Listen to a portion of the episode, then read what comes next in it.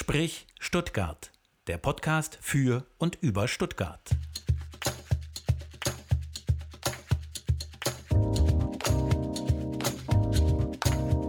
Sprich Stuttgart. Heute zu Gast Serkan Ehren. Sprich Stuttgart. Am Mikrofon Martin Hoffmann und Stefan Ferdinand. Guten Morgen, Serkan. Hallo, schön, dass du, schön, dass du da bist. Guten Morgen, schön, dass ich da sein darf. Wir, guten Morgen, ne? wir haben, ich gucke gerade auf die Uhr, wir haben kurz nach elf, also ist schon fast, ist schon fast Mittag. Ähm, wir haben jetzt Freitag, Freitag kurz nach elf. Was ist bei dir normalerweise an so einem Tag geplant? Ich nehme an, Podcast ist jetzt nicht so das, was, was täglich bei dir passiert. Äh, kommt schon mal vor, aber nicht täglich, nee. Ähm, ja, was mache ich heute noch? Ich muss noch ganz viele E-Mails beantworten, mich mit freiwilligen Helfern treffen, äh, habe noch ein Radiointerview, ähm, und äh, ja, die neuen Einsatzpläne, also der, neue, der neue Einsatz äh, muss geplant werden. Also viel Planung, viel Büroarbeit auch noch, ne? genau, ne? steht genau, da immer ja, auch noch ja, an. Ja. ja, das ist ein scheinbar ganz normaler Arbeitstag. Aber ganz normal ist das, was du machst, eigentlich nicht. Das werden wir in den nächsten zwei Stunden äh, thematisieren. Und ich glaube, wenn man deinen Lebenslauf hört, äh, Serkan, dann, dann wird einem das schnell deutlich. Ich will den mal skizzieren.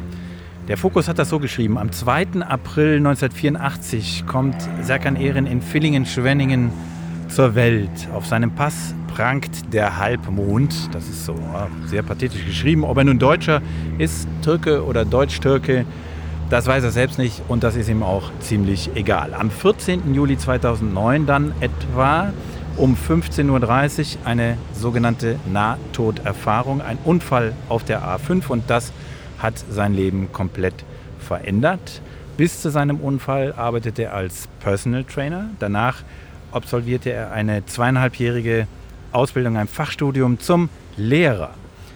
Nach dem Unfall, ich zitiere dich jetzt mal, nach dem Unfall habe ich die schönste Phase in meinem Leben beendet, sagt Ehren heute. Seinen Beruf musste er aufgeben und hat sich neu orientiert. Und dann kam das erste Hilfsprojekt, nämlich die Balkanroute e.V., ein Verein, äh, den er gegründet hat. Und sein erster Einsatz startete 2015 zur griechischen Insel zum Dorf Idomeni. Nicht ganz. Idomeni ist an der äh, mazedonisch-griechischen äh, Grenze. Richtig, stimmt. Habe ich falsch gesagt. Gut, das ist überhaupt gut. Du kannst immer dazwischen gehen, wenn du sagst, ey, nee, also das stimmt so nicht. Ich habe es beim Formulieren gemerkt. Ich habe gesagt, Insel gesagt, lasse ich jetzt mal stehen, weil in Griechenland gibt es so viele Inseln. Nein, aber das war tatsächlich an dieser Grenze. Und dann mündete das in dem ähm, Herzensprojekt, sage ich jetzt mal, STELP, Stuttgart Helps. Und in der Funktion bist du heute da. Aus dem Ehrenamtler wurde sozusagen ein Hauptamtler und aus dem Helfen eine professionelle Lebensaufgabe. Und worum es dir geht, das beschreibst du selbst so. Zitat, Kinder sollen nicht frieren und abends satt ins Bett gehen. Das klingt scheinbar trivial, ist aber für viele Kinder ein Problem. Ganz genau. So, das wäre dein Lebenslauf. Und jetzt hört man hier im Hintergrund schon das ein oder andere Geräusch. Ich habe das Gefühl, die Zahnradbahn ist vorbeigefahren gerade. Genau, ja, wir haben nämlich was. Gucken wir mal. Sprich Stuttgart. Ortsbeschreibung. Wir haben ja was Besonderes bei uns, nämlich wir treffen uns gerade draußen. Ja, also den, ähm, das Besondere mit auch ein bisschen an dem Podcast ist, dass unser Gast immer so bestimmen kann, wo wir uns treffen und man hört so ein bisschen Zahnradbahn, jetzt man hat so ein bisschen Müllabfuhr. Natürlich, wenn wir aufzeichnen, ist immer eine Müllabfuhr mit dabei. Wir sind am Santiago de Chile Platz. Serkan, warum sind wir hier? Und ich sehe schon, es sind schon ein paar Leute um uns rum. Mal gucken, ob das eine oder andere Foto auch noch gemacht wird. Ähm, warum sind wir hier? Warum genau Santiago de Chile Platz? Ich meine, der Blick ist klasse, aber ist es der Grund oder?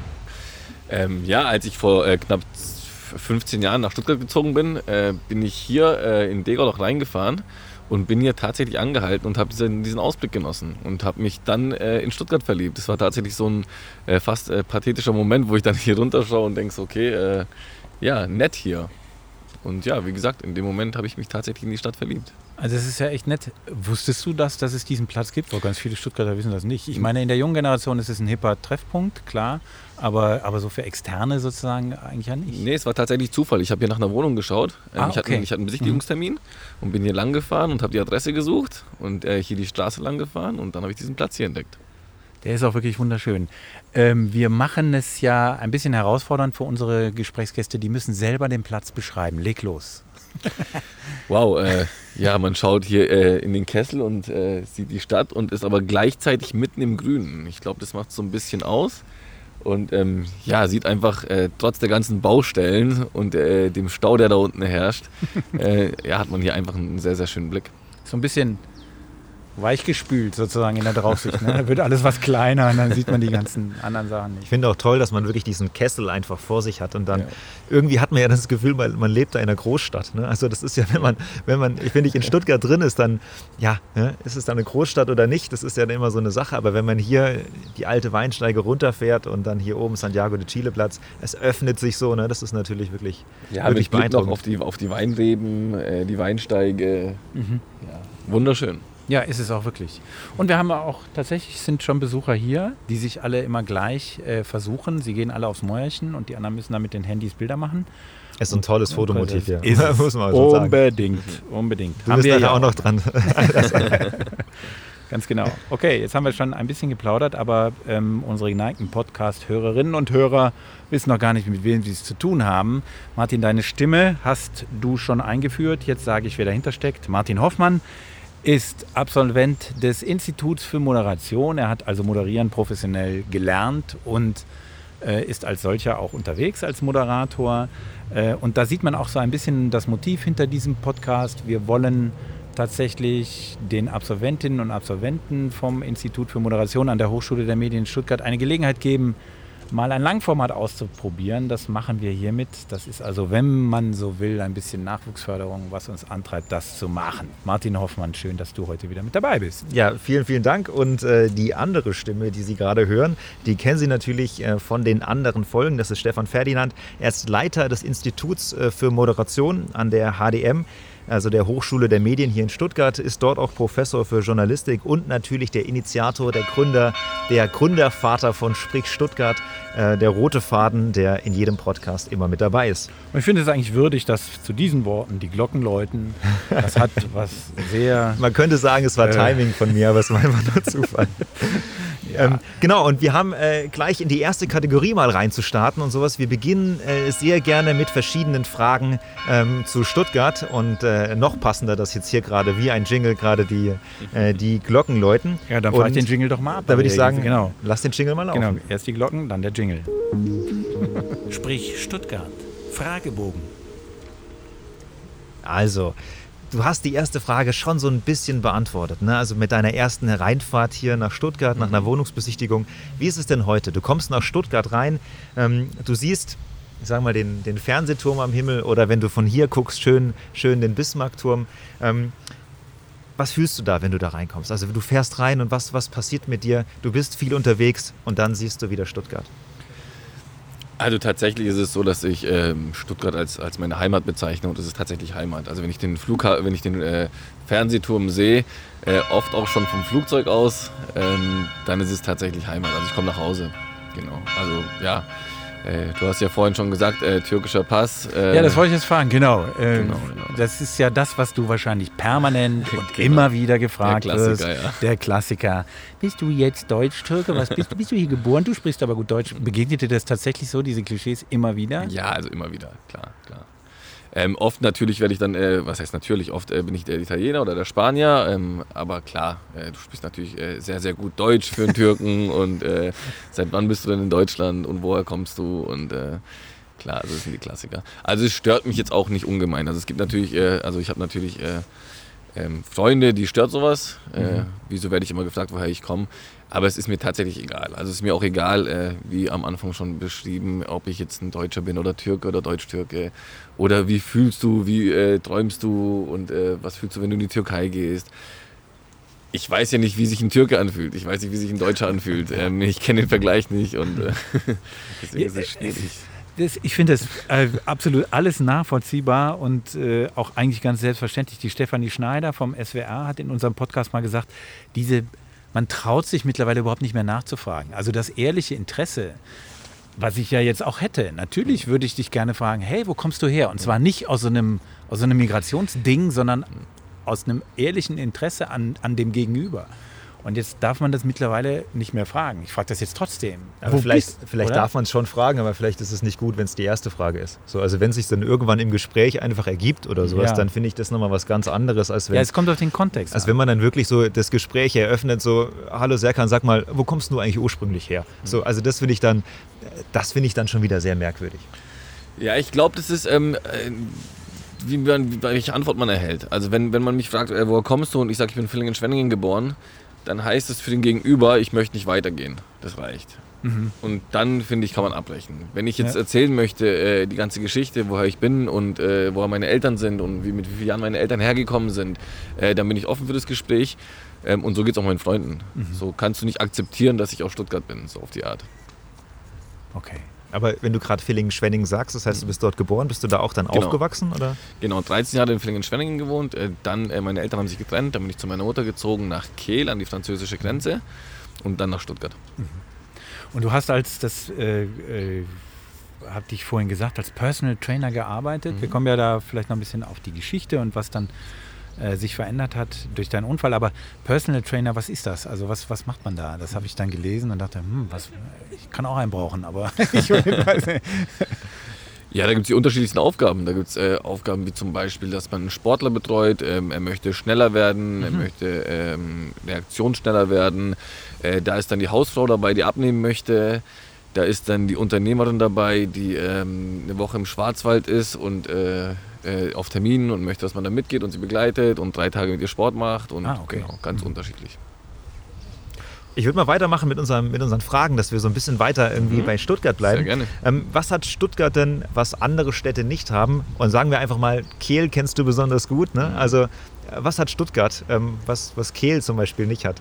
also, ist unfair, so eine Frage eigentlich zu stellen. Ja, ich glaube, die kann man nicht vergleichen. Ich meine, Stuttgart ist immer noch, also ich finde, Stuttgart ist durchaus eine Großstadt. Mhm. Und ich glaube, für eine Großstadt, äh, ja, viel Grün, Weinreben mitten in der Stadt, finde ich, find ich schön, hat was Gemütliches. Natürlich die Kessellage ist, ist ganz, ganz besonders, äh, dass man an so vielen Stellen einen schönen Ausblick hat. Genau. Und natürlich der Schwabe. Keine Stadt hat er, beziehungsweise doch vielleicht ein paar, aber. genau. So nette Schwaben. Äh, gehen wir mal da ins Detail. Was, was zeichnet den Schwaben aus? Das heißt, der Schwabe, echt? Ist das für dich ein Kriterium? Oder? Ja, also ich finde, der Schwabe ist wesentlich äh, sympathischer als sein Ruf. Mhm. Ähm, viele sagen ja, ja, man kommt hier nicht so schnell ins Gespräch. Äh, wenn ich in Köln bin, dann sitze ich in der Bar und dann ich gleich komme ich mit zehn Personen ins Gespräch. Das finde ich in Stuttgart wesentlich angenehmer. Mhm. Ähm, ich möchte nicht mit zehn Leuten ins Gespräch kommen, die ich dann nach zwei Minuten aber nie wieder sehe. Äh, da bin ich lieber in der Stadt und brauche eine Weile, bis ich ankomme und habe dann aber äh, Menschen, auf die ich zählen kann. Bei mir war es so, ich war lange in Freiburg, also mhm. in Südbaden. Kehl ist ja, sagen wir mal, auch nee, Baden natürlich. Ja. Ne? Ähm, wie war es dann für dich? Ich, ich möchte jetzt dieses Schwaben-Baden-Ding eigentlich gar nicht aufmachen, so, aber äh, wenn du schon direkt Schwaben ansprichst, wie war das für dich? Also ich fand es schon so ein bisschen, es ist eine andere Mentalität irgendwie, oder? Total und ich muss äh, tatsächlich sagen, ähm, dass ich den Schwaben wesentlich sympathischer finde. Man muss sagen, also Villingen-Schwenningen ist ja gerade die Grenze. Schwenningen ist im Schwäbischen, Villingen äh, im, im Badischen. Und ähm, ich verheimliche äh, ganz gern, dass ich in Villingen geboren bin, weil Villingen ist der badische Teil. ja, das wissen doch nur die, die ganz genau hingucken. Obwohl, stimmt nicht, das wissen schon ganz schön viele. Wo würdest du denn sagen, wo ist Stuttgart am schönsten? Also wir haben jetzt einen sehr, sehr schönen Platz hier schon mit dem Santiago de Chile Platz ähm, mit dir entdeckt äh, gemeinsam. Mhm.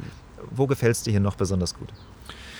Es ist schwierig zu sagen, weil ich äh, in ganz unterschiedlichen ähm, ja, äh, Situationen auch natürlich äh, bin. Also ich habe die unterschiedlichsten Freunde. Da sitze ich halt auch gern mit, äh, mit meinen Jungs am äh, Palast der Republik auf dem Boden und trinken Bier.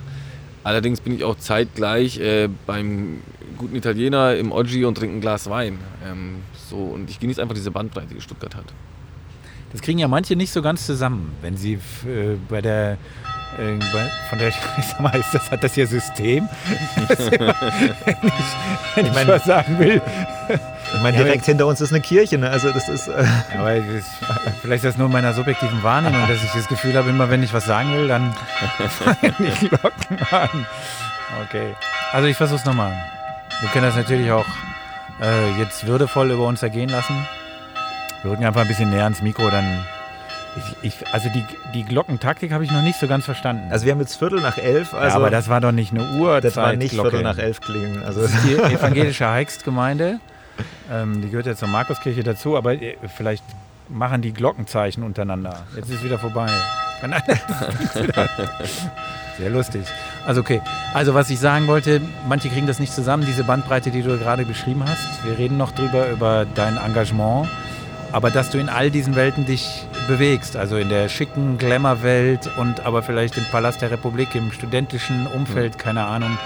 Wenn man so an Stuttgarter Hilfsorganisationen oder überhaupt an Hilfsorganisationen denkt, dann hat man ein vielleicht eindimensionaleres, äh, einen eindimensionaleren Blick, oder?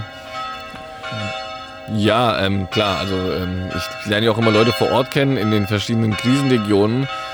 Und ja, also es ist natürlich schon eher so eine Blase, äh, die, äh, die so die freiwilligen Helfer vor Ort umgibt oder beziehungsweise in der man da steckt.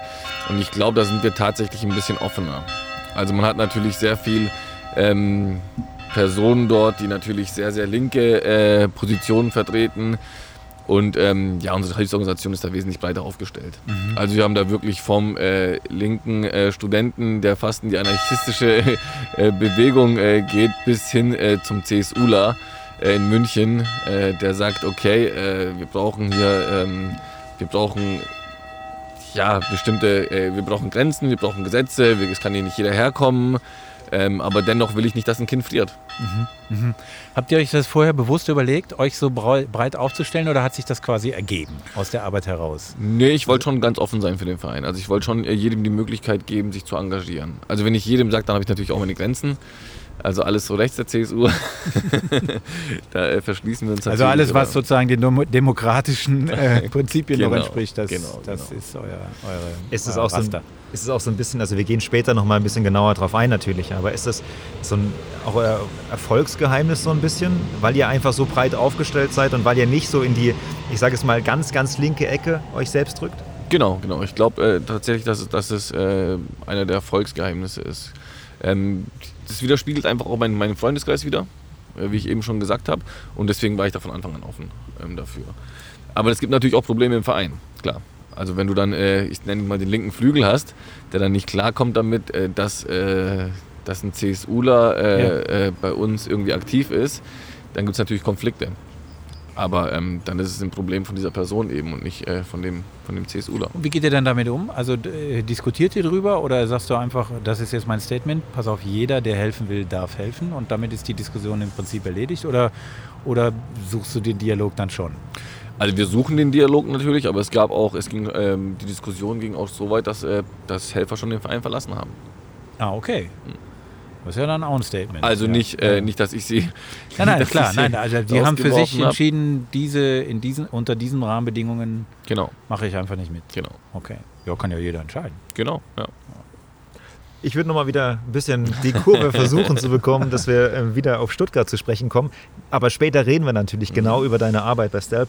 Ähm, wo würdest du denn sagen, ist Stuttgart zum Davonlaufen? Und äh, die Besucher hier oben haben uns direkt verlassen. Also vielleicht fanden sie den Platz hier zum Davonlaufen. Aber ähm, wo würdest du es denn sagen? Wow, gute Frage. Ich glaube, da gibt es gar nicht so viel. Ähm, ich finde, jedes Eck hat was. Man könnte natürlich jetzt sagen, äh, unter der Paulinenbrücke ist es ziemlich Aber da versuchen sie ja hässlich. auch gerade, aber da versuchen haben ja, äh, ähm, Stadtlücken hat ja versucht, da ein Leben reinzubringen. Genau, genau. Allerdings finde ich, dass äh, eine Stadt auch durchaus so Schmuddelecken haben darf, die so eine Stadt sympathisch machen. Also wenn ähm, alles so durchgeplant ist und durchstrukturiert ist und geschleckt ist, ähm, finde ich auch nicht so geil. Deswegen, ähm, ja. Ein bisschen das Erdige darf schon sein. Was vermisst du denn hier in Stuttgart? Also was fehlt dir? Der Zugang zum Neckar, ganz klar. Also ist der, wahrscheinlich die klassische Antwort, die ganz viele äh, äh, hier So sagen, ist es. aber- Wir können unseren Podcast eigentlich umbenennen und sagen, Stadt muss ran an die, ans Wasser. Es ist so ja. schade, wenn man Ja. da im Neckar ist. Da, da beneide ich halt andere Städte schon. Egal wo man ist, ob in München, in Köln oder in Hamburg oder in Berlin, hat man einfach so einen schönen Zugang zu, zum, zum, zum Wasser und das ist, das ist einfach ganz, ganz schlimm. Ich meine, wir haben ihn ja vor der Haustür, ne? Also das ist es ja. Also er ist da, aber Man könnte ihn so schön äh, eingliedern in die Stadt, aber ja, wahrscheinlich auch ein bisschen zu spät. Man hat viel kaputt gemacht. Aber ja, ähm, schon tausendmal diskutiert wahrscheinlich. Ja, ja. Aber äh, tatsächlich hat man das über die Jahrzehnte, glaube ich, oder früher hat man diesen Fluss ja mehr so als, als, äh, als Infrastruktur gesehen, ja. wo Schiffe fahren. Man hat den ja auch ausgebaggert, begradigt. Wenn man so Fotos aus der Vergangenheit sieht, das ist total spannend, wie, wie, wie der sich geschlängelt hat äh, und wie das jetzt quasi so eine, so eine Autobahn, Flussautobahn geworden ist. Und jetzt entdeckt man, dass das auch andere Qualitäten haben könnte. Das finde ich eigentlich ganz gut. Wahrscheinlich dauert es jetzt nochmal 50 Jahre. Ich weiß nicht, ob wir das noch erleben, aber du auf alle Fälle, sehr klar, ist klar. Ja, ja, so jung bin ich dann auch nicht. Jeder kann es rechnen, wir haben es ja gesagt. was würdest du denn sagen, was ist, was ist einmalig in Stuttgart? Ähm, ja, da gibt es einiges, glaube ich. Also die Kessellage, glaube ich, kenne ich so aus keiner anderen Stadt. Finde ich sehr schön. Ähm, auch schon oft angeschnitten, jetzt äh, heute auch schon. Äh, die Weinleben, die finde ich, find ich sehr schön. Ich bin auch so ein Toskana-Fan einfach. Ich liebe Weinleben, spiegeln so eine Gemütlichkeit wieder. Ähm, ja, und dann natürlich der Schwabe, wie auch schon gesagt, genau. Und für dich jetzt persönlich, also was macht Stuttgart für dich irgendwie so, so einmalig? Also warum hast du dir ausgesucht, genau hier zu leben? Weil ich meine, hättest du es ja auch problemlos ändern können. Ne? Ja, also ich bin hier angekommen, äh, tatsächlich auch wegen den Menschen. Ja. Also, dass man hier wirklich von äh, Straße bis High Class, äh, jetzt zitiere ich Max Herren mit Erste Liebe, äh, ist hier eine Textzeile von ihm. Ja. Ähm, genau, dass man hier das leben kann. Das finde ich, find ich echt schön, ja. Max Herre, kommen wir auch noch drauf. Spielt in deinem Leben schon eine Rolle, auch ganz persönlich, weil Ja. er Stelp unterstützt. Mit einer der besten Menschen, die ich jemals kennengelernt habe. Mhm. Ein Ur-Stuttgarter sozusagen. Gute Textzeile. Hättest du von der Stadt her noch einen Plan B gehabt? Also sagen, Stuttgart gefällt dir nicht, was wäre es dann geworden? Ähm, ja, das habe ich mich schon oft gefragt. Ähm, außerhalb von Deutschland gefällt mir Amsterdam sehr gut, äh, Barcelona, Istanbul gefällt mir auch sehr gut, aber Istanbul ist dann doch ein bisschen zu hektisch, um zu leben. Ja, ähm, ja ich glaube, in Europa ist es tatsächlich so Amsterdam und Barcelona. Das hatten wir jetzt noch nicht. Also das ist super. In der Reihe zwischen Amsterdam und Barcelona, Istanbul und dann Stuttgart. Ja. Sagenhaft. Das ist genau meine Range. Also Istanbul ähm, so ein bisschen zu hektisch. Was, was nervt dich hier in Stuttgart? Ähm, ja, ich glaube, ich gebe hier die klassischen Antworten. Der Stau. Wir dürfen erinnern daran, dass in dem Podcast von Timo Hildebrand Da ging es ganz schön oft um. Genau, da ging es oft um das Thema. Timo hatte da jetzt nicht so viele Probleme. Wir haben dann aber herausgefunden, dass er zu anderen Zeiten ins Auto steigt als so der wahrscheinlich klassische Arbeitnehmer. Als Frühlentner kann man sich das aussuchen, wann man fährt. Also kann jeder selber nachhören, den Sprich Stuttgart äh, mit Timo Hildebrand. Also ich glaube, ich komme gar nicht in die Versuchung, über 40 zu fahren. Deswegen ist es auch nicht so, dass es oft stört. Ähm, Das war jetzt ein Insider. Müssen Sie alle, die zuhören, äh, tatsächlich den Podcast nachhören? genau, sollten Sie eigentlich schon gehört haben. Ja, ja. Definitiv. Ne? Ja, Ähm, Serkan, mit wem würdest du gern hier in Stuttgart eigentlich mal ins Gespräch kommen? Also mit wem würdest du sagen, mit dem muss ich mich auf jeden Fall mal unterhalten? Oder vielleicht hast du dich ja auch schon mit der Person unterhalten. Mhm. Also tatsächlich war ganz lange mein Wunsch, äh, als ich hierher gezogen bin, mich mit Max Herre mal zu unterhalten und schon davor. Ich war ein äh, absoluter Fan von ihm schon ganz lange. Und ähm, ja, bin natürlich sehr äh, stolz darauf, ihn jetzt zu meinen Freunden zählen zu dürfen. Mit wem würde ich mich jetzt noch gerne unterhalten? Mit dem Stuttgarter Trainer. Den würde ich gerne mal persönlich kennenlernen. Okay. Den VfB. vom VfB. Genau. Also Fußball spielt schon. Ja, Genau. ein Fußball spielt schon eine Rolle in deinem Leben. Ja, absoluter Fan. Also äh, klar, äh, von klein auf. Ähm, ja, die schönste Nebensache der Welt. Auch selbst mal gekickt, oder?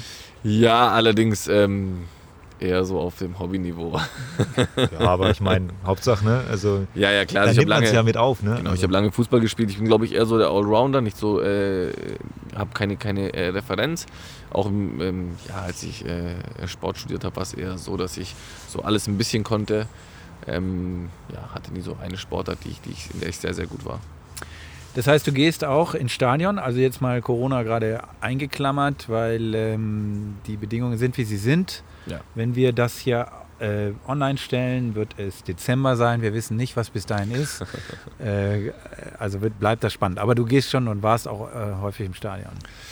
Ja, ja, klar, auf jeden Fall. Also ähm, äh, möglichst jedes Heimspiel, äh, wenn es geht auch zu einem Auswärtsspiel. Aber ja, fast zu jedem Heimspiel. Ich glaube, letztes Jahr habe ich zwei Heimspiele verpasst. Ich lege sogar meine Einsätze so ein bisschen äh, nach Auswärtsspielen, dass ich, wenn ich zwei Wochen weg bin, dass das dann über das Wochenende ist, ähm, wo wir ins Aus genau, wo wir im Au Auswärts Okay. spielen. Und, so, Ah. und wenn du, wenn es mal nicht klappt, dann checkst du auch Ergebnisse, oder? Also Ja, ja, selbstverständlich. Also wenn ich äh, nicht, äh, wenn ich nicht in Stuttgart bin und nicht im Stadion bin, dann ist natürlich der Live-Ticker an. Und wenn ich das richtig abgespeichert habe, warst du auch schon mal im VIP-Bereich im Stadion, richtig? Oder Timo hat dich dahin mitgenommen? Also die letzten vier Jahre eigentlich durchgehend, ja. Achso, du bist gar nicht, also du bist jetzt in der Cannstatter Kurve oder so. Nee, also ich habe schon alles mitgemacht. Also ich war äh, früher ganz lange in der Kurve Ja. und ähm, mittlerweile genieße ich es dann doch in der Loge, muss ich sagen. Wenn man dann Oh. einmal da ist, ist es dann schon, schon sehr ist angenehm. Ja, Okay. ja ähm, kannst du da noch richtig Fan sein? Also kannst du da so dieses von der, von der Kurve mitnehmen und damit reinbringen oder musst du dich da manchmal so ein bisschen zurückhalten? ja, ich bin leider, leider sehr, sehr laut immer. Und äh, Okay. ja, in der Loge ist natürlich, falle ich dann sehr auf. Und von Timo höre ich dann immer so, okay, jetzt reicht's mal und so, äh, jetzt, äh, stopp, okay, äh, beruhig dich. Ähm, ist natürlich ein großes Problem, klar. Ähm, was heißt ein großes Problem, aber ich falle da schon unangenehm auf. Aber es ist für dich kein Problem. Also ist es ein Nein, großes, nein. aber hey, ne? Also, Nein, also mittlerweile lachen die Leute um uns herum auch. Und ähm, genau, Okay. erwarten schon den Herzinfarkt irgendwann. Aber du machst das auch, um Netzwerken äh, zu können dort in der Loge und zu sagen, hey, überweis mal 10.000 Euro. Machst du das dann so? Äh, Netzwerken mache ich den ganzen ja die- Tag. Okay. Also von morgen Also, bis abends. also dort schon auch dann. Genau, also Netzwerken äh, begleitet mich äh, wirklich von der, von der ersten Minute nach dem Aufwachen bis, bis zum Einschlafen. Mhm. Genau.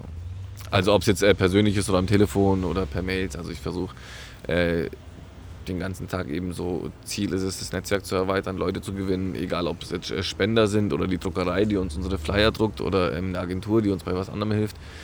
Genau. Aber ist es dann genau so eine, ich sage jetzt mal, das ist ja eine andere Herangehensweise so ein bisschen an von einer Hilfsorganisation. Ja? Also dass du zum Beispiel sagst, okay, ich bin in der Loge und versuche dort mit äh, potenziellen Spendern, also da sind ja Leute, die Geld haben, ähm, mit denen dann ins Gespräch zu kommen oder die kennen dich vielleicht auch und dass es dann so ein bisschen einfacher ist, ist ja nicht der klassische Weg, sage ich jetzt mal, oder? Ja, das höre ich auch ganz oft äh, von anderen Organisationen. Äh, der Serkan hier äh, gestern noch an der türkisch-syrischen Grenze Kinder mit, ähm, mit Decken und äh, mit Nahrungsmitteln äh, versorgt und äh, heute sitzt er in der Loge und trinkt Champagner. Ähm, ja, ich glaube, ich bin nicht der klassische Typ, der eine Hilfsorganisation gegründet hat. Ähm, Sage ich immer, beziehungsweise sagt man mir das auch nach. Aber das ist okay. Also ich glaube, ich muss nicht... Ähm, ja, du hast vorhin den Focus Online-Titel, äh, Artikel zitiert. Und da kommt ja auch vor, ähm, Serkan ist wahrscheinlich kein äh, wirklicher Idealist. Und ich glaube, das bin ich auch nicht. Ja. Ich glaube, ähm, ich bin sehr empathisch, aber ich glaube, dass ich ähm, ja, dennoch den Besuch in der Loge eben genieße. Oder beim guten Italiener. Brauchst du das vielleicht auch? Also ganz kurz, sorry. Ja, also, ja, ja. Aber brauchst du das vielleicht auch, diesen, diesen Kontrast zu haben? Weil ich kann mir gut vorstellen, wenn man, wenn du immer damit konfrontiert bist, wie das in diesen Flüchtlingsheimen bist, in den Flüchtlingslagern bist, wenn du dieses Elend siehst, brauchst du für dich so einen Ausgleich, zum Beispiel jetzt Fußball, VfB und dann nicht in der Kurve, sondern vielleicht auch ein bisschen gehobener? Ähm, das glaube ich eher nicht, nee. Also das ist nicht so, dass ich ähm, den, also ich fühle mich einfach bei beiden Situationen wohl oder ich komme mit beidem klar. Also ich weiß, dass keiner, der mit mir in der Loge sitzt, äh, in Beirut in einem einsturzgefährdeten Haus übernachten würde, in einem Hausflur. Ähm, ich weiß, dass niemand in einem Zelt schlafen würde, wo er die ganze Nacht friert. Ich weiß, dass niemand ähm, ähm, ein Kind in den Arm nehmen würde, das sich ein halbes Jahr lang nicht geduscht hat. Ähm, ja, aber gleichzeitig weiß ich eben auch, dass die Leute, mit denen ich im Einsatzort äh, unterwegs bin, dass die sich in der Loge nicht wohlfühlen. Und ich fühle mich halt tatsächlich in beiden Situationen wohl. Ähm, ich würde es mir wahrscheinlich nicht selber leisten. Also ich würde wahrscheinlich nicht äh, das äh, 250-Euro-Ticket kaufen, um in der Loge zu sitzen. Das mache ich natürlich nur, wenn ich eingeladen bin, aber das nehme ich dann auch an. Ähm, weil ich dann schon das Gefühl habe, okay, hey, das sind 250 Euro, mit diesen 250 Euro könnte ich das und das tun. Also ich gönne mir keine äh, teuren Dinge, das mache ich nicht. Geht natürlich auch nicht. Ich meine, ich leite eine Hilfsorganisation, mein Verdienst ist relativ gering Und deswegen. Ja gut, ich meine, das sind ja, das sind ja zwei unterschiedliche Perspektiven. Nur weil du eine Hilfsorganisation hast, musst du ja deswegen nicht irgendwie asketisch leben und, und äh, auf alles verzichten, äh, alles Schöne, was diese Welt zu bieten hat. Also ja, das, sagst war du, so- allerdings ähm, Ja. werde ich da ganz oft angefeindet. Mhm. Ja. Also mein Vater hat mir zum interessant. 30. Äh, eine teure Uhr geschenkt. Ja, die Und- spielt im Fokus auch eine Rolle. Das genau, genau. Und auf Ja. die werde ich unzählige Male angesprochen. Ich war tatsächlich auch ganz oft schon dran, die zu verkaufen. Ähm, allerdings war es halt ein, ist halt ein Geschenk von meinem Vater. Und es ist ähm, so das einzige materielle, teure Ding, was ich habe. Also ich habe kein Auto oder ähm, kein teures Fahrrad oder sonst irgendwas Teures oder irgendwie äh, Kunst oder sonst irgendwas. Mhm. Ähm, ist, ja, aber dafür werde ich dann schon angefeindet. Also das, was du gerade gesagt hast, dass man es dennoch genießen kann, sehe ich genauso. Allerdings, ähm, ja, wird das oft kritisch, kritisch Genau, gesehen. genau, du musst dich rechtfertigen. oft konfrontiert, genau.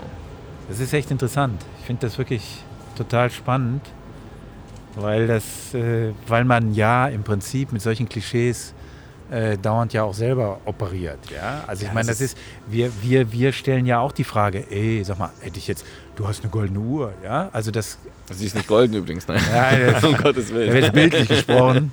Ich habe die Uhr noch gar nicht gesehen. Ich weiß gar nicht, wie sie aussieht. Hast du dabei oder was? Ja. Ja. Okay.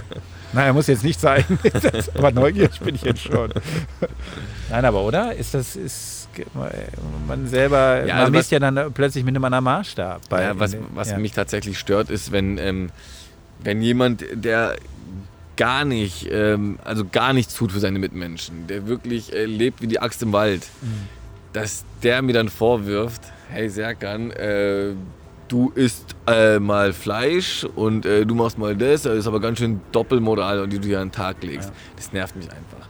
Also wieso muss derjenige, der äh, ja, in einigen, äh, auf einigen Gebieten einfach äh, versucht zu helfen und ein guter Mensch zu sein, perfekt sein.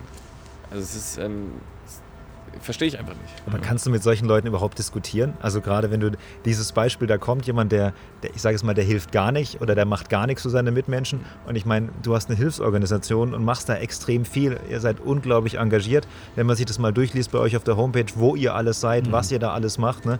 Ähm, Und dann, ich kann das auf der einen Seite verstehen, diese Perspektive, dass man sagt, okay, ist irgendwie komisch, ne, dass der dann in der, in der Loge beim VfB ist und sowas.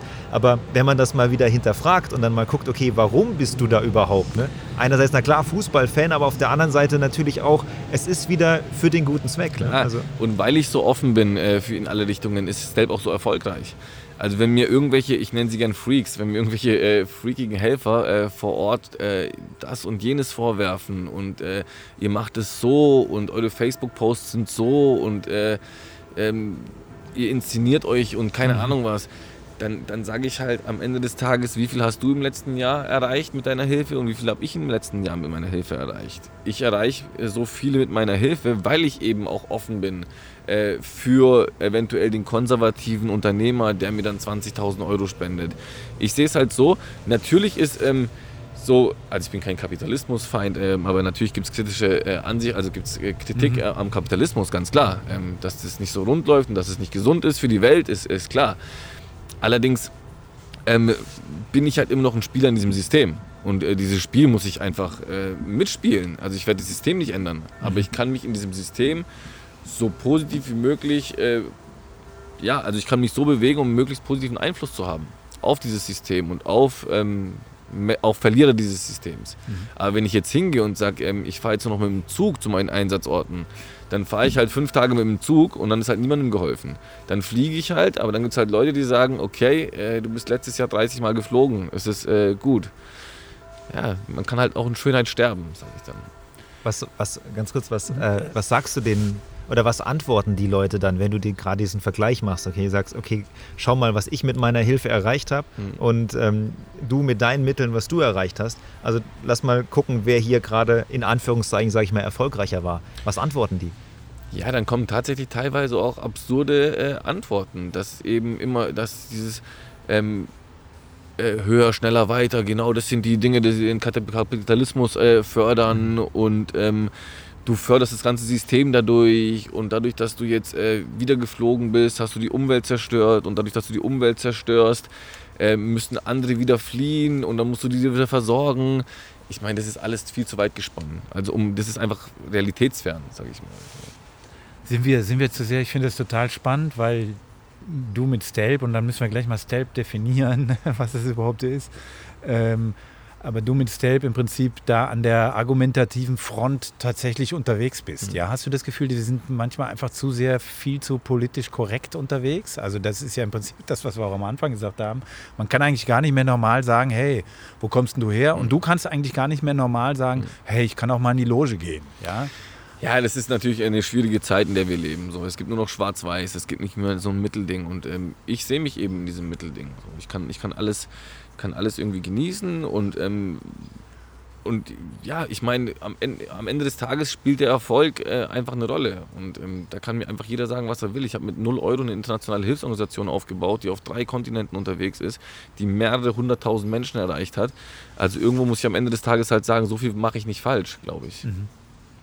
Und ja, wenn du halt, wenn du diese, also wie gesagt, in beide Richtungen. Also wenn du diesen extrem Linken hast, der dann vor Ort ist, ähm, und äh, vor mir sitzt und halt und ich den halt sehe, wie der äh, nachmittags um vier seine Arbeit beendet und dann mit einem Bier auf, der, ähm, auf, dem, auf dem Marktplatz äh, auf Lesbos sitzt, ähm, dann, dann frage ich mich halt auch, okay, äh, klar, das ist deine Art der Hilfe und das ist okay so, aber lass mich das so machen, wie ich will. Und ähm, dann, wenn du halt abends ein Bier trinkst, sitze ich halt noch da und arbeite. Also mein Arbeitstag hat ohne zu übertreiben 13, 14, 15 Stunden. Mhm. Und äh, das täglich. Also ich arbeite wirklich nahezu täglich. Mein einziges Hobby ist eben der VfB, da gehe ich ab und zu mal hin. Aber ich hatte ähm, kaum Urlaub in den letzten fünf Jahren. Es gab keinen Sonntag, es gab keinen mhm. Geburtstag, es gab äh, kein Neujahr. Also selbst wenn ich an Silvester mal feiern gehe, arbeite ich halt am nächsten Morgen um 11 Uhr am 1.1. Ähm, ähm, ja, genau. Wird es dann gesehen? Von den, von den anderen auch? Ja, natürlich nicht. Ja. klar. Also diese eine äh, Insta-Story im, im, in der Loge im VfB Stuttgart ist eine Million Mal mehr wert äh, für die Leute oder beziehungsweise ist gewichtiger für die Leute als äh, die ganze Arbeit, die ich da reinstecke. Du meinst, in der, du meinst in der öffentlichen Genau, Wirkung. Genau, genau, klar. In der öffentlichen Wirkung. Genau, in, in der, der nicht Wirkung. gewünschten Wirkung. Genau, genau. Sorry. Okay. Nee, nee, nee, nee, alles gut. Mhm. Wollen wir nur klarstellen. Mhm. Weil Instagram ist für euch ein wichtiger Kanal. Aber bevor wir darüber reden, Sollen wir erstmal. Ich würde noch gerne noch, noch zwei, drei Stuttgart-Fragen ja, einfach machen, dass wir da. Äh, und das ist vielleicht auch eine ganz gute Frage, um deine Bodenständigkeit mal noch so zu testen oder ob du komplett abgehoben bist. Ne? ähm, das Thema Kehrwoche. Was macht das Thema Kehrwoche für dich oder mit dir und hast du schon mal Kehrwoche gemacht? Ganz falsche Antwort, ganz falsche Frage zum falschen Zeitpunkt, äh, weil und jetzt meine Abgehobenheit äh, nochmal äh, ähm, genau in den Vordergrund Noch deutlicher wird, genau. genau. noch deutlicher wird. Also ich habe tatsächlich jetzt alles, jetzt kannst du alles sagen. Ich habe tatsächlich nur die Kehrwoche gemacht. ich ja, muss sagen, du nicht in, musstest. In, in, allen Wohnungen, in denen ich gewohnt habe, ähm, war das in der war Miete das? drin. Das ja. ist aber auch echt gut. Also bei mir ist es jetzt gerade nicht in der Miete drin. Und vorher war es immer drin und ich hatte nie, ich wurde nie damit konfrontiert mit dem Thema. Das heißt, ich wäre echt genauso, genauso bei dir. Ähm, deswegen, äh, ja, also. Hab's tatsächlich noch nie gemacht. Nee. Stefan, wie ist es bei ja, dir? Kehrwoche äh, schon mal gemacht? Jetzt, ja, jetzt kommt das schon mal. Nein, nein, wir hatten das schon mal in dem Podcast, weil ich, da habe ich ziemlich rumgeeiert. Okay, ich hab, bin im Privileg. Ich, äh, das machst du auch gerade mit dem Rumeiern, gell? Also ja, ja, na klar, eier ich gerade rum.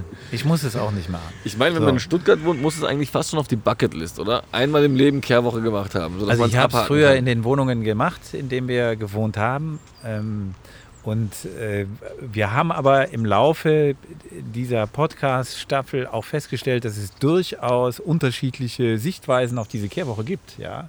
Und bei mir war es tatsächlich so, dass ich das oft als sehr beruhigend empfunden habe. Und zwar selbstberuhigend. Ja? Also das ist wie so ein, weiß ich mal, manche joggen äh, und ich habe dann Kehrwoche gemacht. Ja? Also so kann man das auch sehen. Ich fand das nicht irgendwie, mich hat das nie, ich fand es nicht einschränkend. Es wird dann einschränkend, das habe ich allerdings nie erlebt, wenn es so eine, so eine, so eine Blockwart-Geschichte wird. Ja? Also hast du da richtig und so und mit dem Finger da über die Tür gewischt wird und so, um zu prüfen, ob du das gemacht hast oder so. Das, aber, und das gibt es wohl auch. Aber tatsächlich glaube ich, dass das in der Stadt nicht mehr dieses Thema ist. Ja.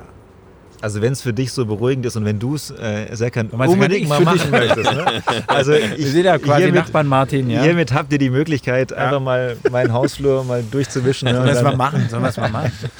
Und danach setzen wir uns dann Jetzt sag nichts Falsches, ne? Ich Garten hab das dann hier auf Tape, ne? Also- Von euch, von der dann bewirten. Das ist klar, wenn wir das machen. Das ist ja eine Dienstleistung, ja? Es ist eine Dienstleistung. Ja. Ja, genau. Die Da aber natürlich eine Gegenleistung dann, das, das, könnte dann schwierig werden. So, ähm, jetzt bist du viel in der Welt unterwegs. Ähm, du, du siehst natürlich da auch sehr, sehr viel. Du bist jetzt, wir haben es letztes Mal auch mit Timo gesprochen, dass ihr in den Staaten wart und alle möglichen und sonst bist du natürlich auch sehr, sehr viel unterwegs. Ähm, was würdest du denn sagen, was, was strahlt Stuttgart in die Welt hinaus? Ne? Also wenn du mal andere Städte irgendwie so ein bisschen vergleichst. Die Kehrwoche. Gute Antwort. Also ganz klar, ähm, äh, ja, äh, Stuttgart ist äh, innovativ. Ich glaube, ist ein, ist ein Vorbild auch für ganz Deutschland, ähm, dass es funktionieren kann. Ich meine, ich glaube, wir haben hier so viele Nationen äh, wie keine andere Stadt, die hier ähm, doch sehr friedlich miteinander leben. Und ähm, ich glaube, das ist ein, ähm, ja, ist ein positives Beispiel einfach für ähm, ganz, viele, ganz viele Dinge. Jetzt haben wir schon ein bisschen über den Stau geredet. Ja, was bedeutet denn Mobilität für dich hier in Stuttgart? Ähm, ich persönlich bin meistens mit der Bahn unterwegs. Ja. Das ist am einfachsten. Kein Parkplatz, kein Stau. Funktioniert Bahn das direkt vor meiner? Haustür. Ja, doch, doch. Ja, ich komme recht gut mit der Bahn klar. Ich meine, wir haben ein super äh, Bahnnetz in Stuttgart. Also finde ich. Ja, finde ich auch.